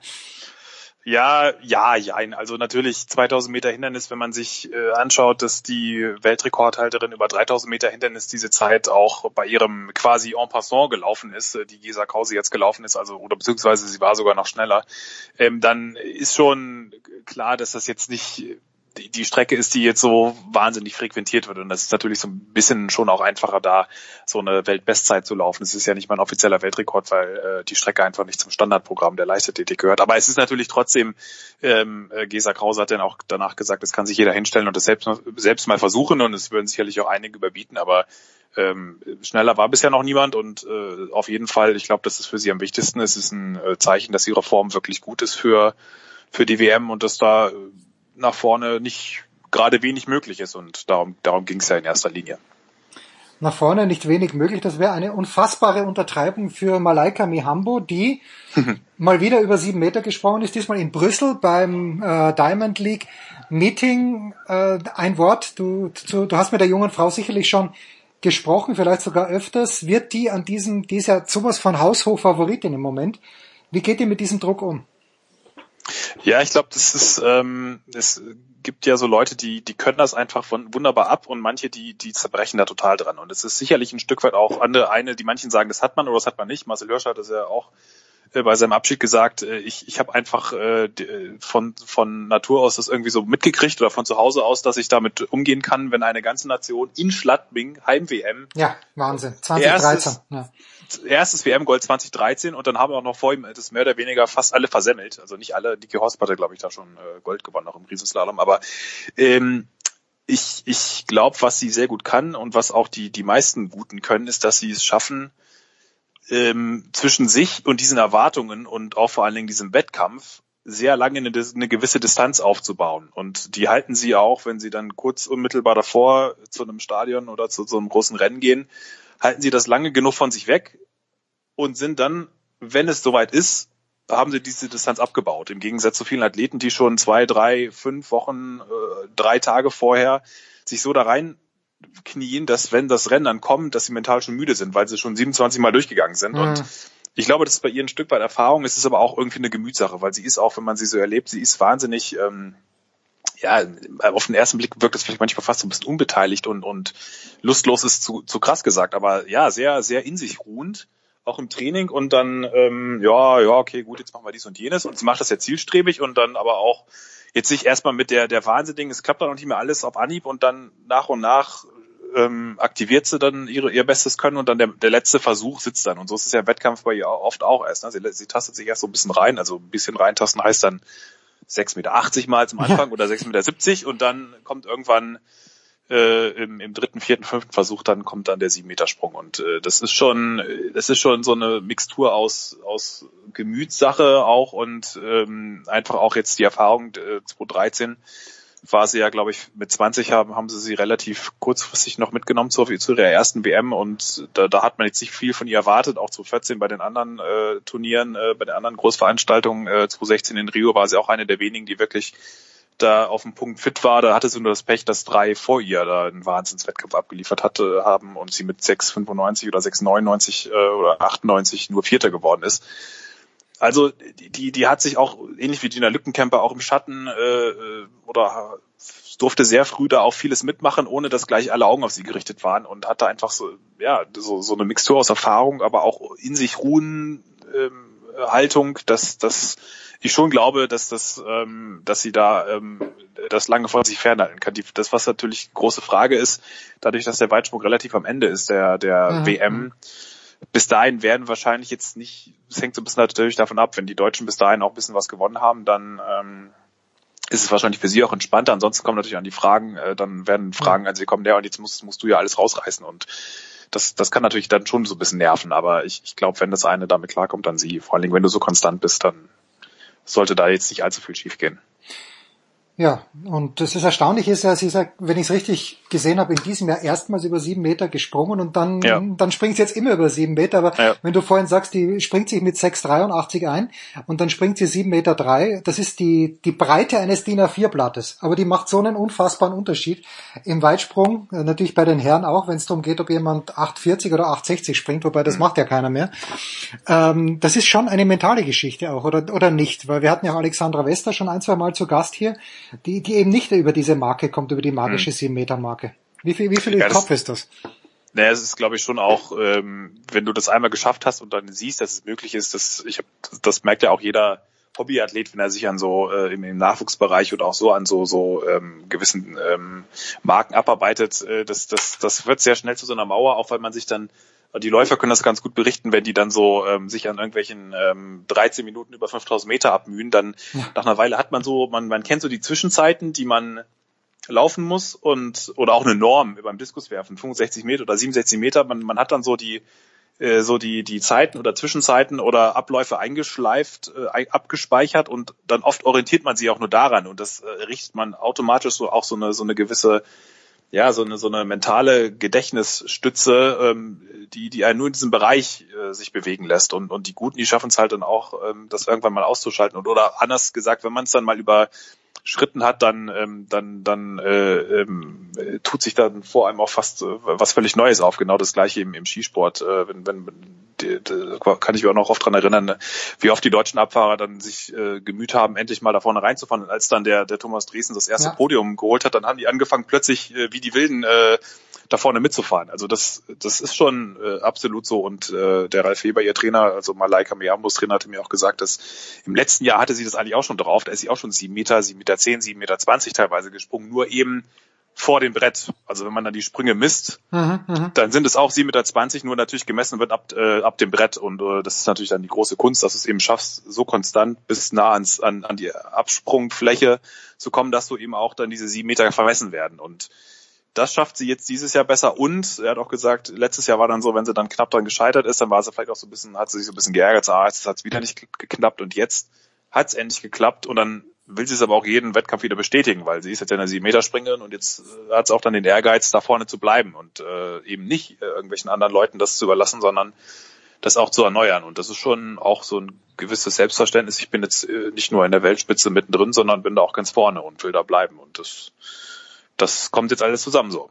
Schön. Du hast einen Namen erwähnt, der natürlich der deutschen Leichtathletik nicht fehlen darf. Das ist Gina Lückenkämper, auch nach der EM im vergangenen Jahr. Äh, wenn ich deinen Artikel richtig gelesen habe, dann läuft es, und zwar buchstäblich, bei Gina Lückenkämper im Moment nicht ganz so rund, wie sich das selbst vorstellt. In drei Wochen beginnt die WM in Doha, knapp drei Wochen. Äh, kann, kann sie da noch was finden? Im Höhentrainingslager oder Meerestrainingslager, wo, wo, wo auch immer sie trainiert, die gute Frau? Ja, derzeit, glaube ich, viel zu Hause auf der Koppel mit ihrem Pferd. Ah, okay, ähm, gut. Aber das ist auch, glaube ich, genau der richtige Ansatz, weil ähm, sie ist, das ist auch, da ist es eine mentale Sache. Es ist ja nicht so, dass die jetzt von, von äh, gestern äh, auf, auf heute auf morgen dann das verlernt, irgendwie schnell geradeaus zu laufen, sondern ähm, bei ihr ist es wirklich, da, da muss ich das auch, ähm, ich habe dann, glaube ich, geschrieben, sie ist so ein bisschen ratlos. Es stimmt natürlich nicht ganz. Sie ist eigentlich, sie weiß schon, woran es liegt, nur sie ist, sie, sie schafft es gerade nicht, äh, sich aus diesem mentalen Loch, wie sie es ja genannt hat, dann rauszuheben. Und ähm, der Grund ist, glaube ich, das hatte sie davor auch schon gesagt, ähm, ich glaube, so viel kann ich auch schon verraten, das äh, kommt dann auch noch bei, bei uns nochmal in einem kleinen Interview. Ähm, Ach was? Hast du mit ihr, wann, wann hast du mit ihr geplaudert? Das ist überraschend. Nee, die, die, die Saskia äh, hat ah, sie die Saskia. Getroffen. Ah, okay, okay.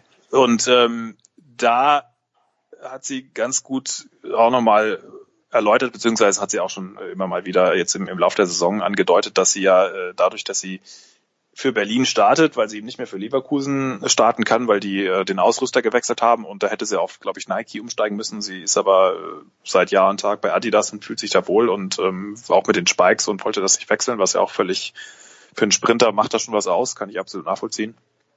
Dann, das heißt, da hat sie natürlich Verpflichtungen, da muss sie bei bestimmten Sportfesten laufen, da, da soll sie natürlich auch mal trainieren oder auch äh, vor Ort sein. Dann äh, ist sie in Soest in, in NRW zu Hause, hat da Family und Pferd auf der Koppel und, und ihren Trainer. Dann hat sie ihren Freund äh, in, in Bamberg. Also das ist äh, ein ziemliches, ähm, zwar alles auf Deutschland bezogen, aber schon so ein kleines Nomadenleben. Äh, hat den Startblock immer im Kofferraum und äh, guckt, dass sie überall trainieren kann. Und dann ist sie natürlich auch immer noch ja schon auch dieses Gesicht der Leichtathletik, dadurch einfach, weil sie auch auf, in der Vergangenheit sehr, sehr offen und leicht mit diesem in, in der Öffentlichkeit sein umgegangen ist oder scheinbar leicht, äh, wird sie natürlich dann wiederum viel gefragt und, und nach allem Möglichen. Und ich glaube, das hat ihr schon in den Jahren davor auch immer mehr zugesetzt. Das hat sie nur noch nicht so gezeigt. Und jetzt kommt sie an einen Punkt, wo sie merkt, okay, das ist doch ganz schön viel. Und äh, das merkt man gerade, dass, dass sie da irgendwie da gerade so die Balance nicht so ganz hingekriegt hat. Und ähm, ähm, das Problem ist natürlich jetzt auch, dass diese die Saison ist wahnsinnig lang und dann äh, Olympia, wo es ja wahnsinnig zählt, kommt dann schon wieder sehr bald. Also ich habe auch das Gefühl, dass äh, sich sehr viele Athleten äh, gerade verletzt abmelden, eher gar nicht so sehr, weil sie stark verletzt sind, sondern weil das eine Vorsichtsmaßnahme ist, weil sie sich jetzt eben nicht bis zur WM irgendwie noch was Schlimmeres holen wollen, damit sie dann für Tokio, weil dann die Vorbereitung so kurz ist mit Ende Mhm. Juli beziehungsweise Anfang Juni schon deutschen Meisterschaften, dass sie sich da nicht völlig kaputt machen wollen. Und das ist, äh, muss man auch immer sehen, dass man sind, man ist auch in, in der Mitte von einer zweijährigen Saison letztlich. Es ist nicht ein, eine ein Jahr Saison, sondern, sondern eine zweijährige Saison. Und dann äh, mit, mit allen äh, ja, Pflichten und äh, Rechten und Pflichten, die so ein, äh, die man als Athlet hat, der so im Rampenlicht steht und auch sich ja so ein bisschen ins Rampenlicht geschoben hat, dann ich glaube, da merkt sie gerade so ein bisschen die Kehrseiten davon und das ist aber ein Lernprozess und das hat ja, glaube ich, jeder junge Athlet auch. Äh, sie ist ja immer noch sehr jung äh, und das auch da, damit wird sie umgehen und das Schöne ist, dass die oder das Positive für sie ist, dass die Staffel ähm, gerade sehr stark ist und die, auch wenn es bei ihr nicht läuft, die, äh, sie haben ja wirklich in Deutschland gerade kriegen ja dann doch immer bei allen Verletzungssorgen noch vier Läuferinnen zusammen, die sehr gute Einzelzeiten haben und äh, mit der 41,6, die, die jetzt in Berlin gelaufen sind, sind sie international wirklich sehr, sehr weit vorne dabei und äh, zumal auch Jamaika und Amerika in diesem Jahr nicht ganz so stark äh, offenbar sind. Das kann einen natürlich dann auch wieder so ein bisschen auffangen und neue Motivation geben. Ja, und damit äh, schließt sich der Kreis ein kleines bisschen zu dem, was wir gerade mit Stefan de Vois Heinrich besprochen haben, der nämlich gesagt hat, naja, in Misano hat die DTM nicht funktioniert, weil dort nur 6.500 Zuschauer waren. Ich Mhm. hoffe, ich hoffe, dass in Brüssel beim Diamond Meeting, Meeting mehr als 6.500 Zuschauer waren. Aber Johannes, mein Eindruck ist, nach dem, was ich von dir lese und nach dem, dass ich es irgendwie außer bei dir nirgendwo lese, so richtig funzt mit der Diamond League auch nicht. Äh, Es soll, glaube ich, Änderungen geben. Welche? Ja, also ist, ist die Diamond League an sich ist ja so, das ist ja so der Versuch, immer so eine Art Weltcup im, im, in der Leichtathletik zu etablieren. Da gab es vor die Golden League und, und alle möglichen Da hat, äh, noch versuche. Sie, da hat noch Sigi Heinrich kommentiert. Ich weiß nicht, ob er es immer noch macht, aber die Golden League mit Sigi Ja, Heinrich schon. und Dirk Thiele. Ah, macht er noch. Okay, na gut. Macht er schon noch Dirk Thiele nicht mehr, aber ähm, das, die Sache ist, man sieht's nur nicht, weil es äh, so tief im, nicht mal mehr auf Eurosport 2 teilweise läuft, sondern in Anführungszeichen nur noch im Eurosport-Player äh, und selbst da teilweise nicht, weil sie dann spezielle ähm, Meetings aus Zürich zum Beispiel dürfen sie nicht zeigen, weil da äh, der SEF ähm, das Vorrecht hat, äh, uns da nochmal ein extra Paket gibt, ein rechte Paket, äh, das Eurosport nicht hat. Also das, das hat auch natürlich der Weltverband dann wiederum wunderbar hingekriegt, äh, nochmal so ein Ausschreibungskuddelmuddel äh, zu veranstalten. Aber ja, das Problem ist in der Leichtathletik immer, diese Sportart hat das Problem, dass sie einerseits die, diese Vielfalt äh, von den vielen Disziplinen und vielen unterschiedlichen Charakteren und auch äh, Arten de- des, des, des Sporttreibens ihre größte Stärke ist, aber auch ihre größte Schwäche, weil einfach so viel ähm, los ist, dass auch an einem Abend, ähm, äh, selbst wenn das Programm mir immer noch sehr langatmig vorkommt mit zwei, dreistündigen Sessions, äh, teilweise so viel auf einmal los ist, dass man gar nicht mehr weiß, wo man hingucken soll und einen Höhepunkt den nächsten jagt. Oder halt, wenn es nicht so gut läuft, wenn es ein bisschen kalt ist und die Athleten nicht in Fahrt kommen, ist es auch mal ganz schön zäh. Das ähm, ist mal das eine. Und das, was die Leichtathletik nicht geschafft hat, ist, dass sie eigentlich letztlich ja diese 32 Disziplinen, die fast wie 32 verschiedene Sportarten sind, dass sie die in, über ein Jahr hinweg in einem Art, in einer Meetingreihe wie ein Weltcup präsentiert. Das geht vielleicht auch gar nicht, weil der Sport so groß ist. Du kannst eben nicht wie Biathlon, da, da, da ist, ist Ja, letztlich klar, immer die gleiche. Übung, aber nur in, in, in siebenfacher Ausführung mit mittlerweile Double und Single Mixed äh, staffelt es auch schon wieder fast so viel. Aber egal.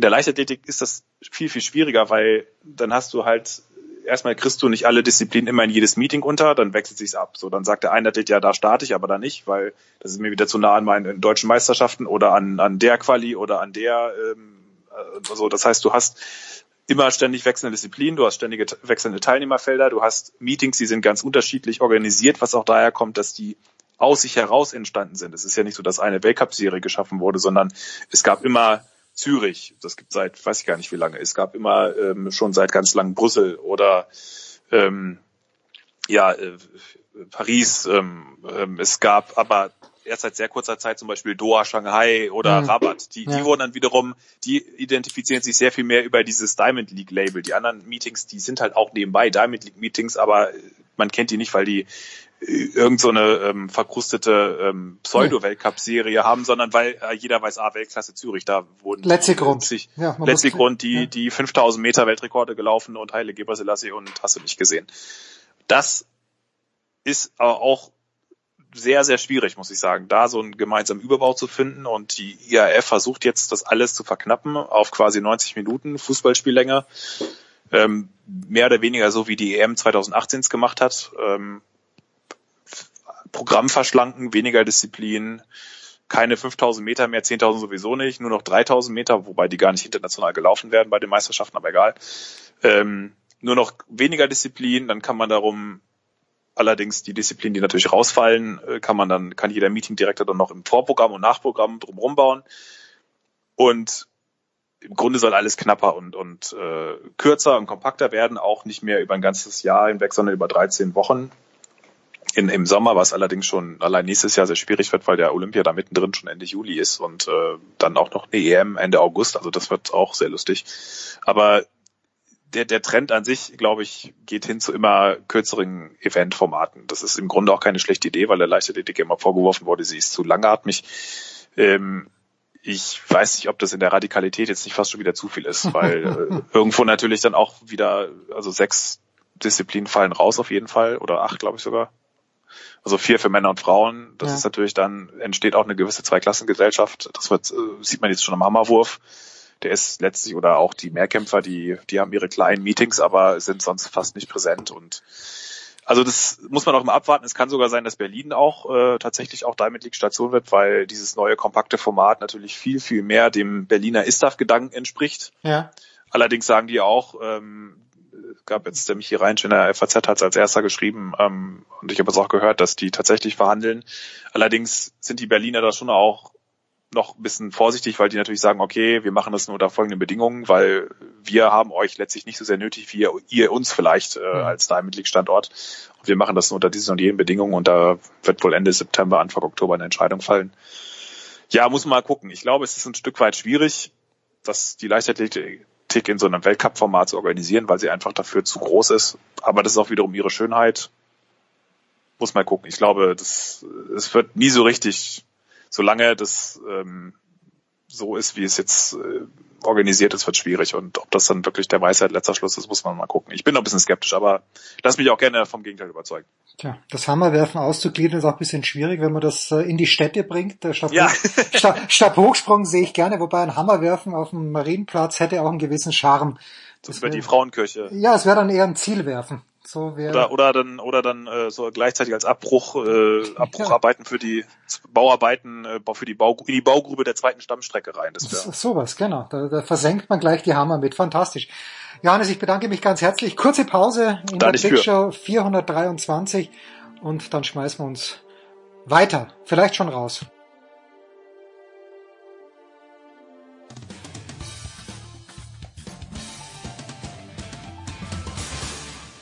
Hi, this is Pierre Maguire. You're listening to Sports Radio 360.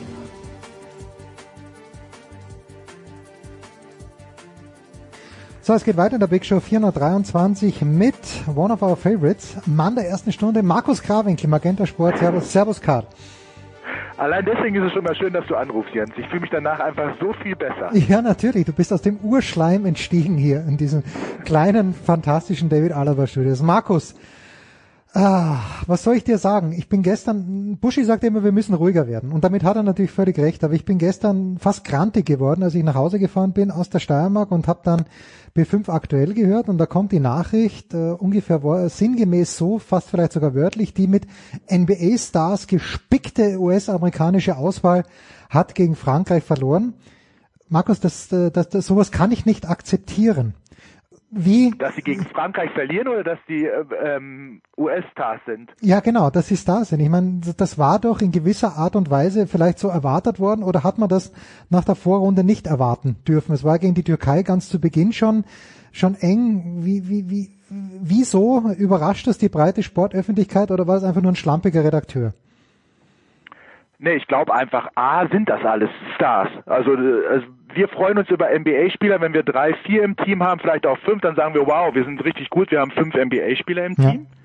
Und die Jungs sind NBA-Spieler. Da sind manche dabei, die weniger spielen, aber viele, die viel Spielzeit bekommen. Ich glaube, das äh, Problem allgemein bei den Amerikanern ist einfach, die Mannschaft ähm, hat natürlich nicht das Hypertalent jetzt von irgendwelchen LeBron James etc.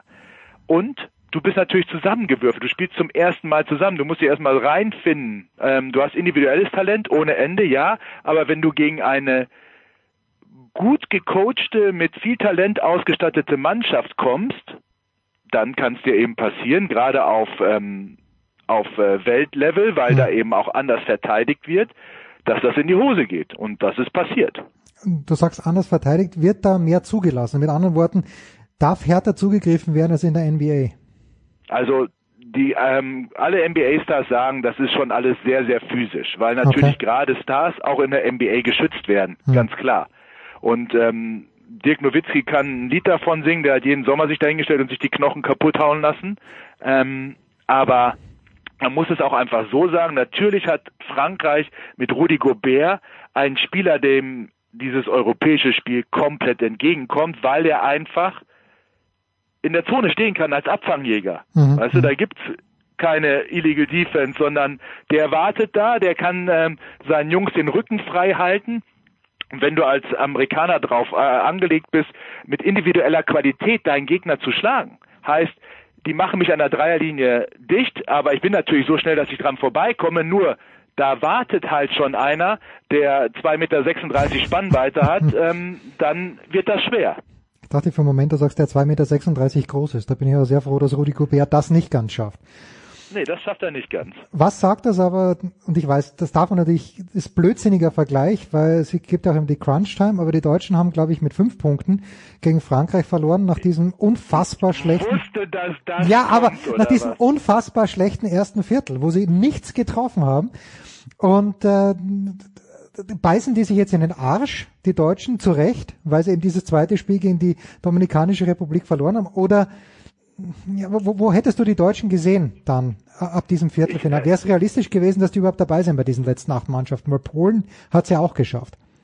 Ja, genau, das hätten sie schaffen können. Also ich glaube einfach, das ist ja auch ein Turnier und ähm, so schön dieses, dieses Wort Turniermannschaft. Die Franzosen haben sie natürlich auch erst eingespielt. Klar, das war ein Härtetest gegen Deutschland. Danach hatten die aber ein paar Spiele gehabt, um reinzukommen. Sagen wir mal, wenn die Deutschen jetzt gegen die Dominikanische Republik eng gewonnen hätten und dann auch ein paar Spiele bekommen hätten und dann einfach reingekommen wären und eine positive Stimmung, ähm, hätten die es genauso wie die Polen und auch die Tschechen unter ins Viertelfinale schaffen können.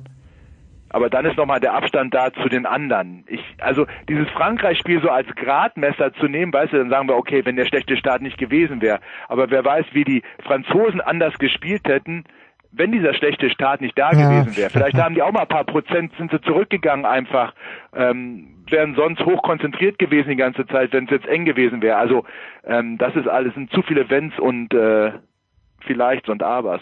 Ja, ich habe die letzten Wochen, ich habe zuerst mit Körne gesprochen, dann mit Stefan Koch und dann mit Sepp Dumitro.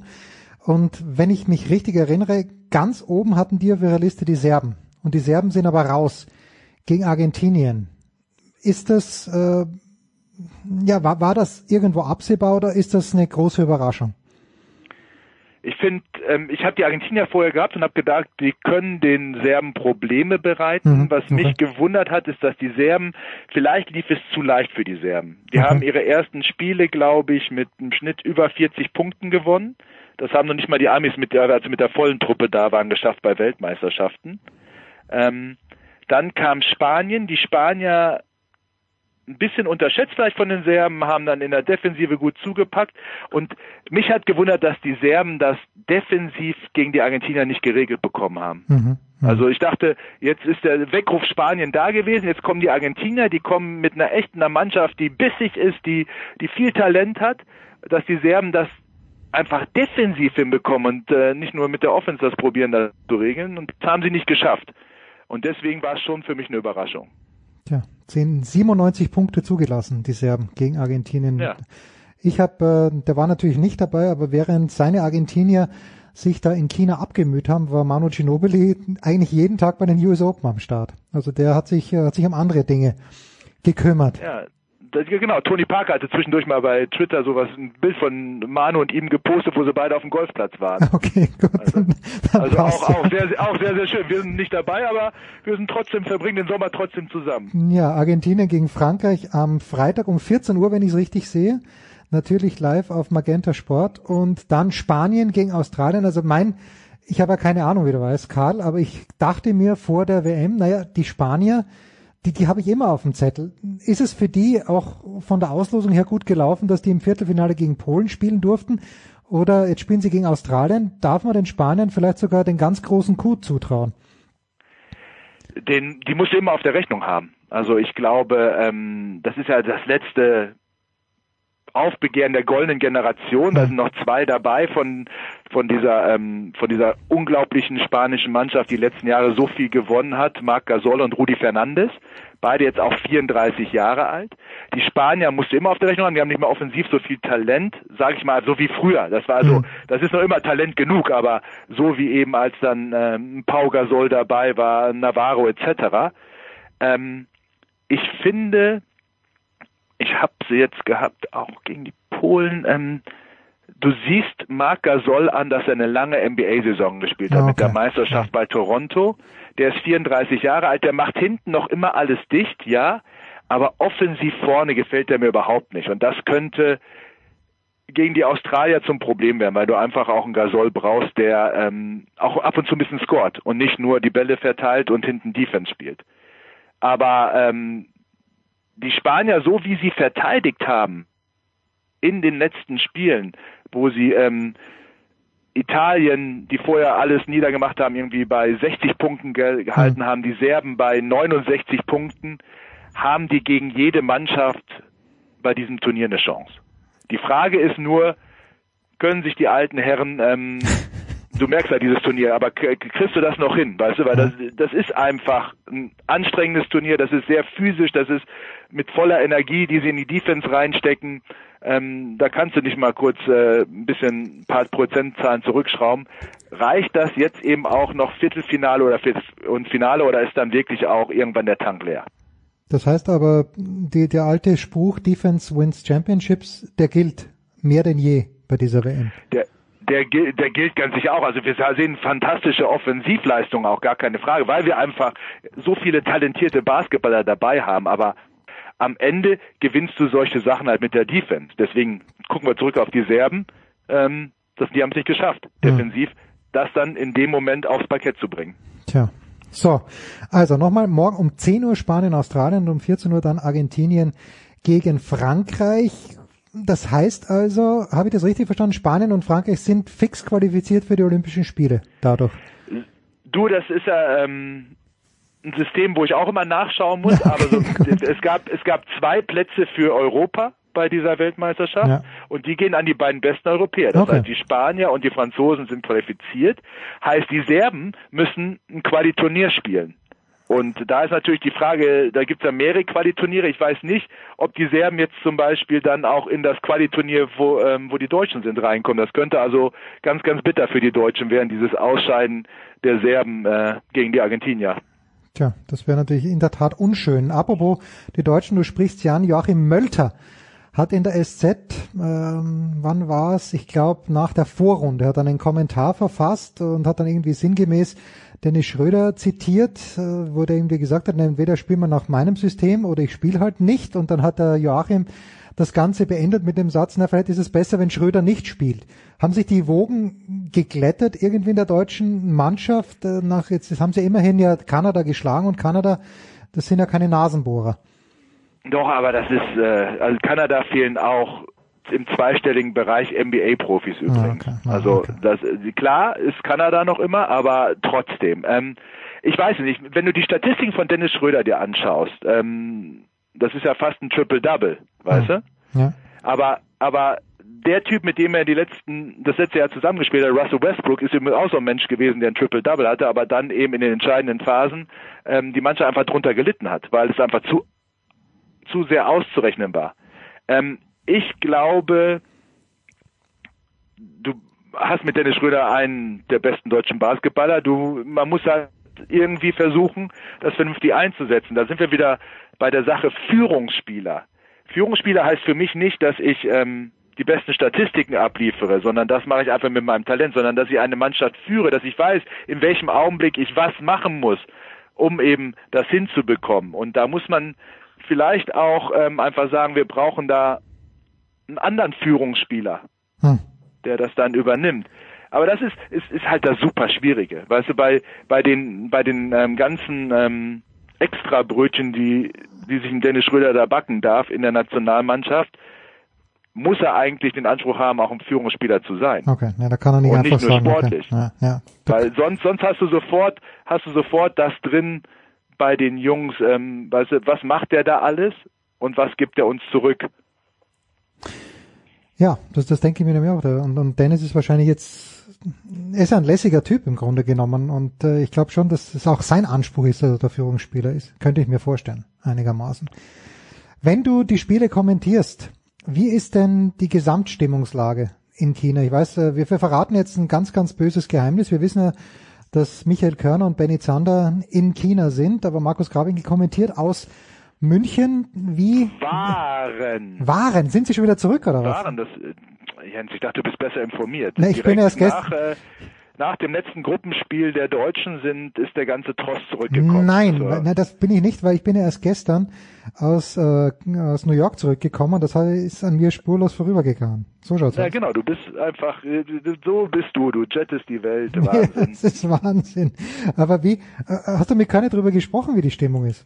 Oder wie, Die Stimmung wie? war gut. Also, also du, du siehst es auch so. Also, ähm, das sind natürlich Megahallen. Ne? Also, Okay. das muss man einfach so sagen. Da sind äh, 18.000 etc. passen da rein.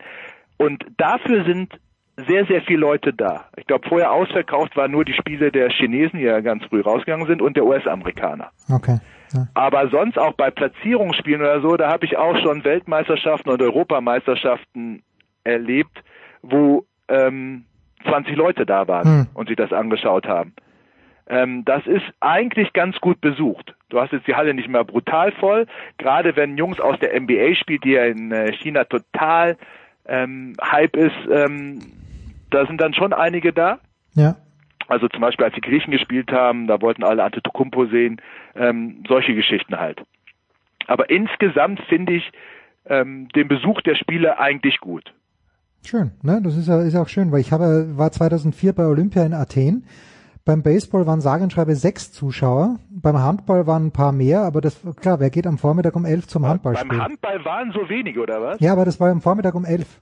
Weißt du, wer, wer, gut, wer schaut sich am Vormittag um elf Hand? Ja, da, ich, da, ich, da waren vielleicht ich war, ich war 1500. in Sydney 2000, da war natürlich Handball, weil keiner das da drüben kennt, ähm, in die kleinste Halle verlegt worden und die war immer proppevoll, Ja. so dass selbst auch auf den Pressetribünen du auf den Treppen sitzen musstest. Und da kamen immer mehr Leute dazu, weil natürlich dann alle erkannt haben, was Handball für ein geiler Sport ist. Na, ist es ja auch, aber da, da war dann, es war ein Vorrundenspiel. Ich glaube, eine Mannschaft war aus, aus Asien, und, wobei Süd, es war glaube ich Südkorea, die eh einen geilen Handball spielen, aber das hat die Athener da jetzt nicht wahnsinnig gekümmert. Naja.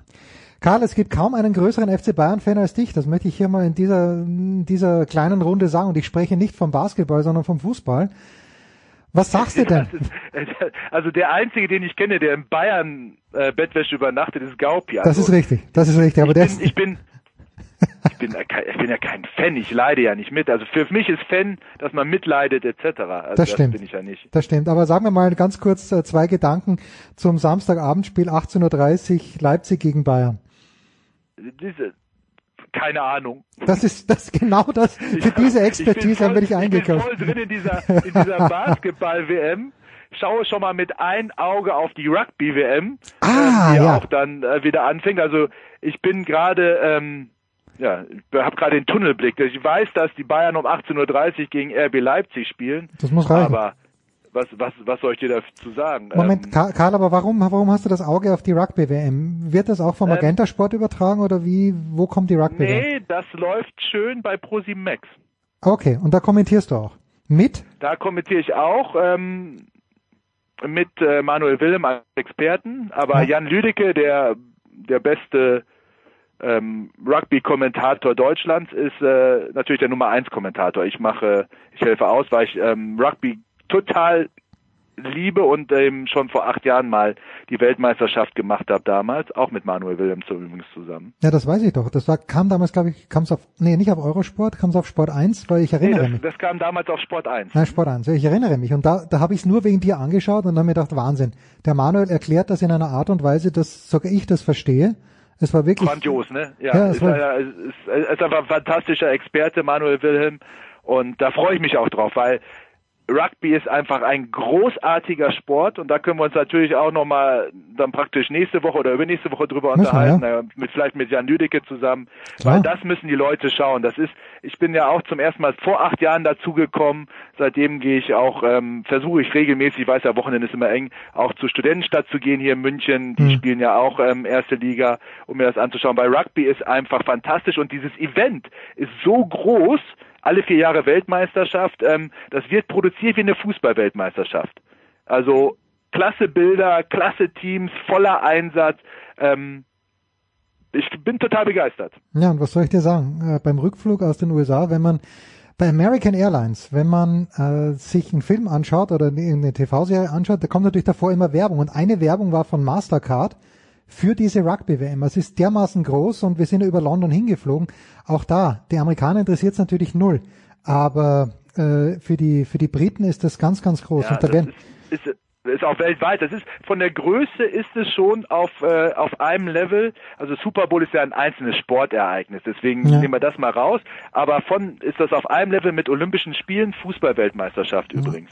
Ganz stark, ja. Na, da freuen wir uns und der Jan ist ja öfter zu Gast und wenn wir Jan dann sowieso dabei haben, mit dir hoffentlich, dann werden wir natürlich ohne dich auch ein bisschen über die DEL sprechen, denn wie ich, wie ich mit Schrecken festgestellt habe, die geht ja schon los an diesem Ja, Wochenende. ja. Die, das weiß ich auch. Den Freitag. Ja, ja, klar. Karl, fantastisch. Also, welches Spiel wirst du machen äh, von, von den Halbfinals?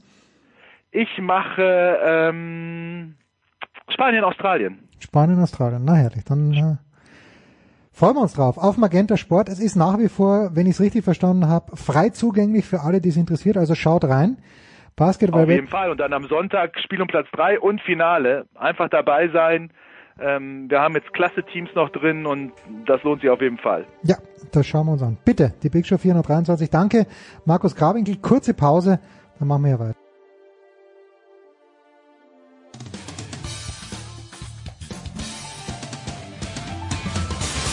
Ja, hallo aus Wolfsburg. Hier ist Roy Preger und äh, ihr hört äh, Sportradio 360.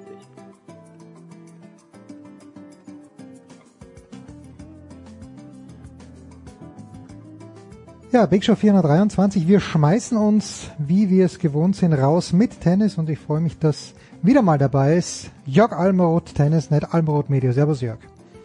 Hallo jetzt.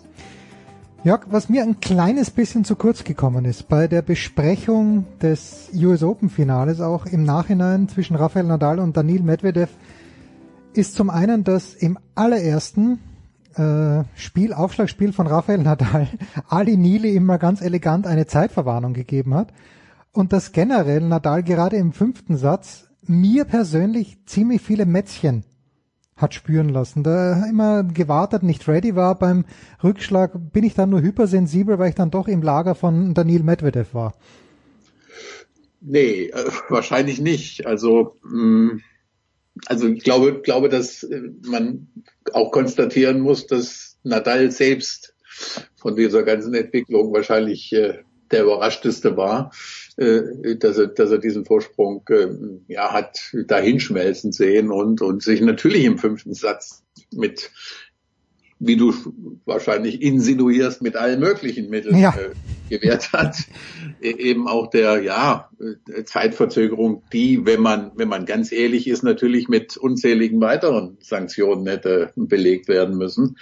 Ähm, ja, äh, zu deinem ersten Punkt muss ich natürlich sagen, Respekt, Herr Nilly, denn also das ist wahrscheinlich der mutigste, das mutigste Einschreiten eines Schiedsrichters in den letzten, weiß ich nicht, 10, 20 Jahren gewesen. Äh, also äh, ich muss gestehen, ich habe äh, den Mund offen stehen gehabt, als nach, ich glaube, beim dritten Aufschlag diese, diese, diese, diese, dieses Einschreiten kam. Ähm, ja, aber es ist natürlich so, dass, dass sich wenige Schiedsrichter eben auch gerade gegen einen großen äh, rantrauen, ähm, äh, wie es Nadal natürlich ist und dann noch der Big Favorite äh, in diesem, in diesem Publikumsfavorite jedenfalls äh, in diesem Endspiel war.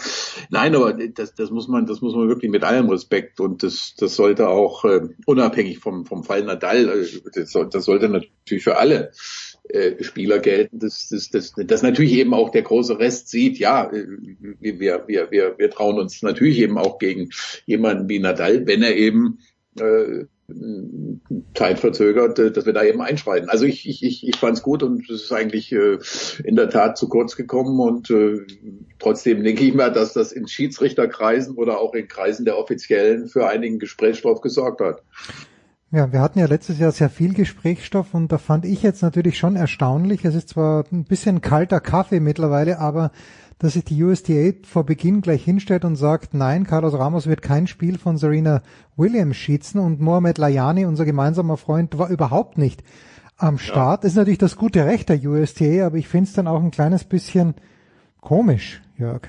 Ja, natürlich ist es, es ist mehr als komisch und es ist auch, um ehrlich zu sein, fand ich sehr komisch, dass äh, die Reaktion auch in vielen Medien war, ja, kann man, muss man so hinnehmen und äh, lass die beiden ihre eigenen Wege gehen. Aber wohin führt das denn jetzt genau genommen? Dass also vor einem Turnier der Agent der Spielerin äh, möglicherweise zur USTA geht und eine Liste vorlegt, also den Schiedsrichter, den nicht, der hat, der hat in was weiß ich wo äh, uns nicht gefallen.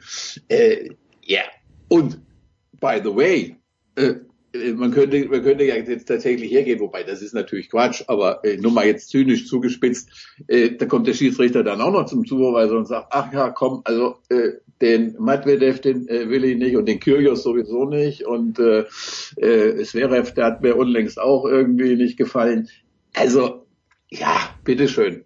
Der allergrößte, die allergrößte Souveränität wäre doch gewesen, wenn man irgendwann gesagt hätte, komm, Ramos schießt die Serena Williams. Irgendwie müssen die beiden miteinander klarkommen, so wie alle anderen Menschen auch irgendwie in ihrem Job, nach wenn sie einen riesen Streit gehabt haben, ja auch mal wieder miteinander klarkommen müssen. Also ich stelle mir jetzt gerade vor, äh, der ganz normale, ob das jetzt weiß ich nicht, ein Lehrer vor seiner Schulklasse, da gibt's Riesentheater mit Eltern, mit was weiß ich wem. Ja und die müssen ja auch am nächsten Tag wieder irgendwie äh, ihren Job machen. Hm. Also Nein, das ist, das ist also beileibe nicht souverän und das also auch äh, fast theatralisch vor dem Turnier zu verkünden. Nein, also hat mir auch nicht gefallen. Gut, dass wir es angesprochen haben. Ja, äh, Daniel Medvedev mm, ist ein, ein geläuterter Mann dann gewesen im Finale.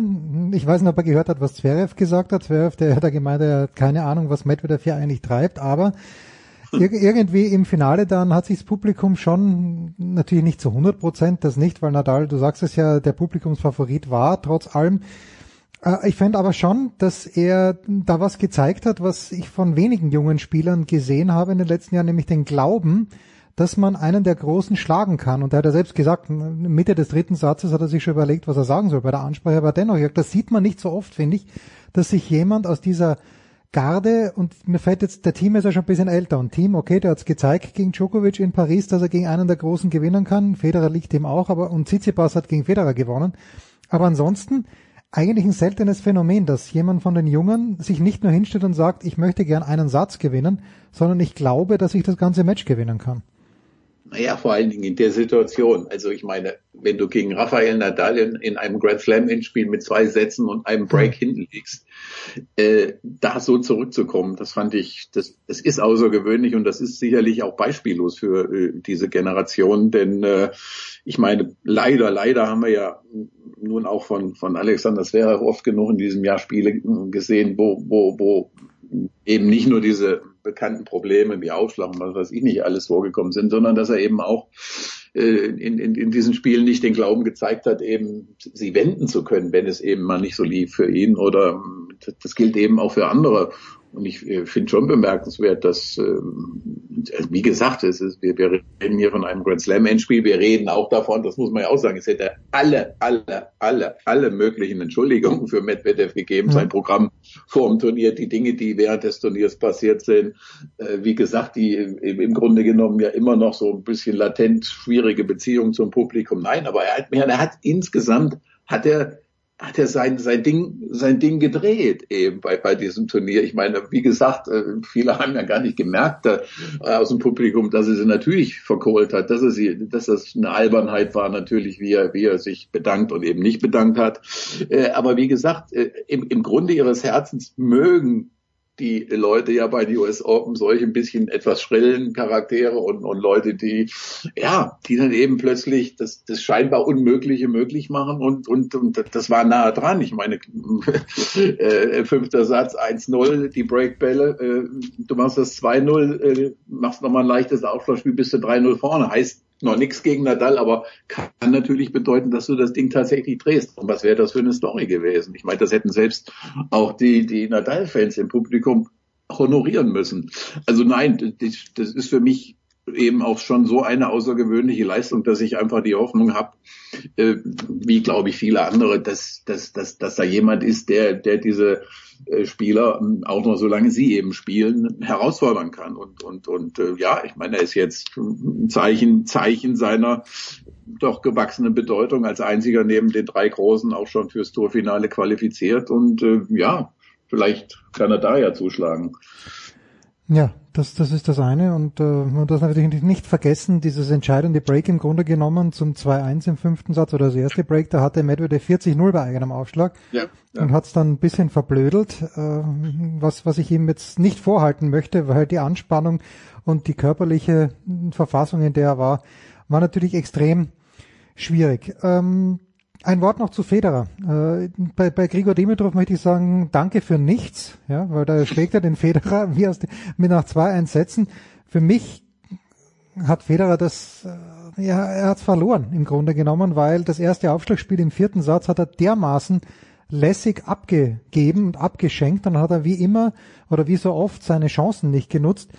Ähm, das fand ich sehr, sehr schade, weil ich gegen Medvedev hätte ich ihn im Vorteil gesehen, einfach weil er so variabel spielen kann.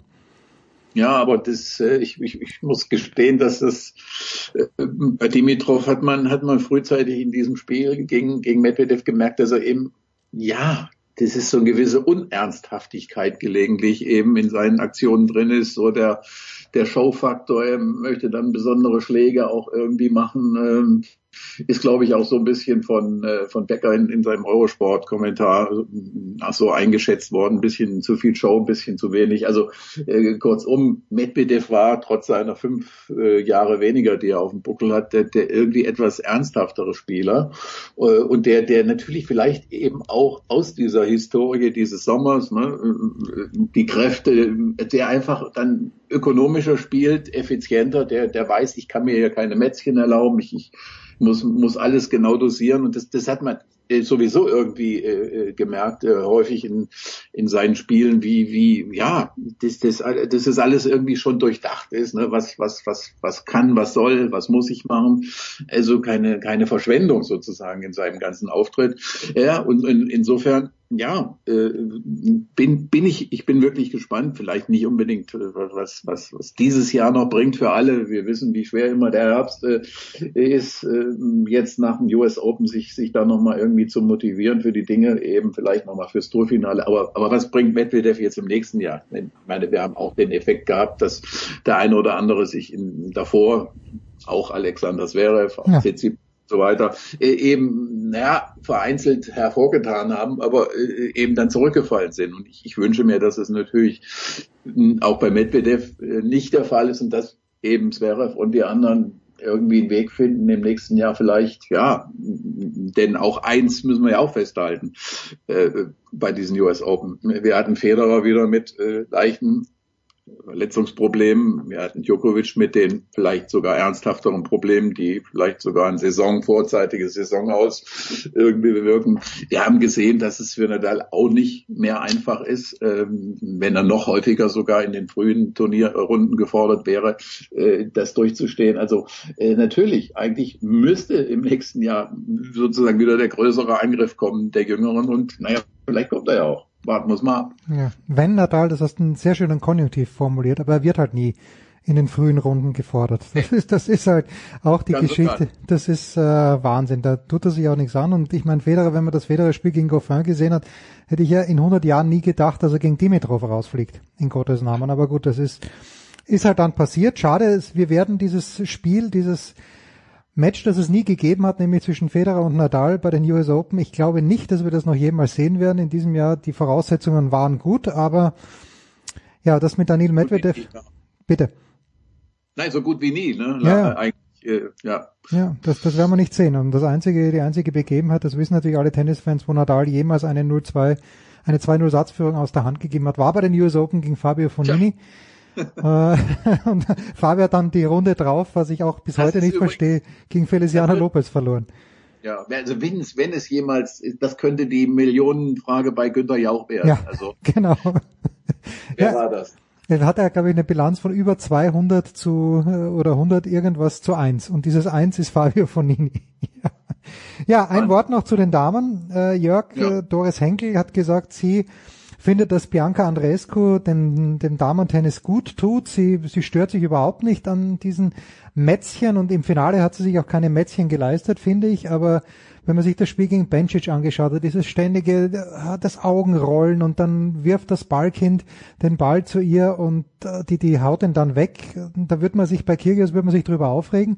Bei Andreescu reg ich mich drüber auf, aber ich bin auch alt. Du bist viel jünger als ich, Jörg. Äh, sie, sie, die spielt, die Frau spielt unglaublich gutes Tennis. Oder das Mädchen. Nein, Mädchen darf man nicht sagen. Die junge Frau spielt unglaublich gutes Tennis, aber diese Mätzchen, mich regen sie auf.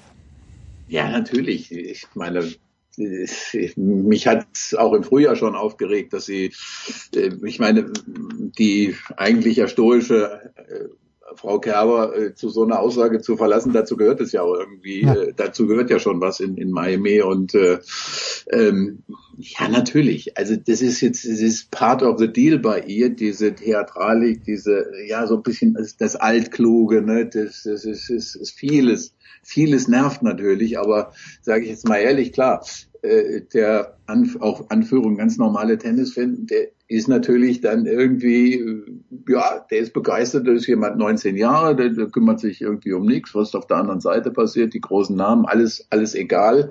Äh, ich, ich ziehe mein Ding durch.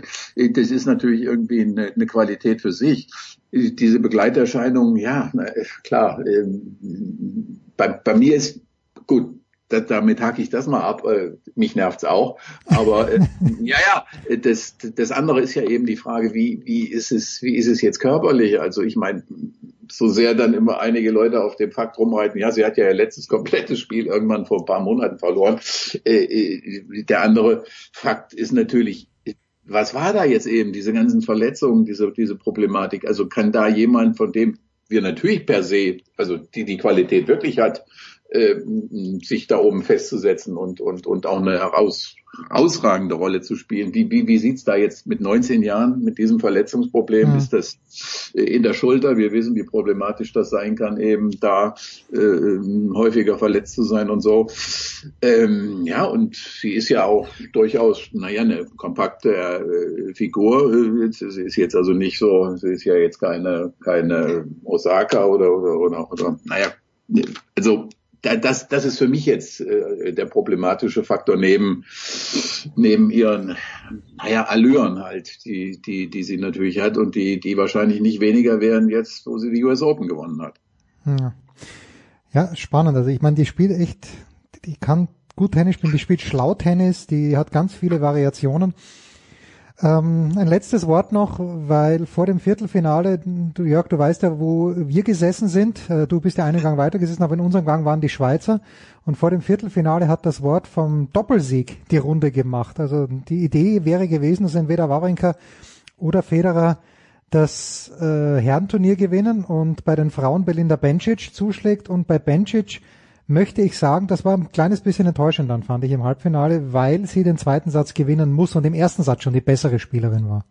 Ja, also ich hätte jetzt, also ich hatte sowieso relativ frühzeitig in dem Turnier hatte ich, hatte ich geglaubt, dass, dass Bencic irgendwie die Profiteurin von allen anderen Dingen und, und eben auch ihrer eigenen, ja, in diesem Jahr wieder gewachsenen Klasse irgendwie wie werden könnte. Und ähm, ja, also die ist ja insgesamt, würde ich sagen, die, die, die, ja, ich will die jetzt nicht unbedingt zwanghaft miteinander vergleichen, Andreas und Bencic, es war schon, ist natürlich schon eine gewisse Ähnlichkeit, also wenn die beiden da aufeinandertreffen. Und da fand ich ganz grundsätzlich, dass sie die etwas vielleicht reifere und natürlich auch noch erfahrenere Spielerin in, in, in, dieser, in dieser Situation sein könnte. Und äh, da hast du völlig recht, das ist eigentlich Grund, einfach eine unnötige, eine unnötige Niederlage gewesen. Äh, wobei ich mir jetzt die Frage stelle, wie wie wäre Bencic äh, einer Serena Williams äh, in, in dieser Finalsituation begegnet, genauso ungerührt und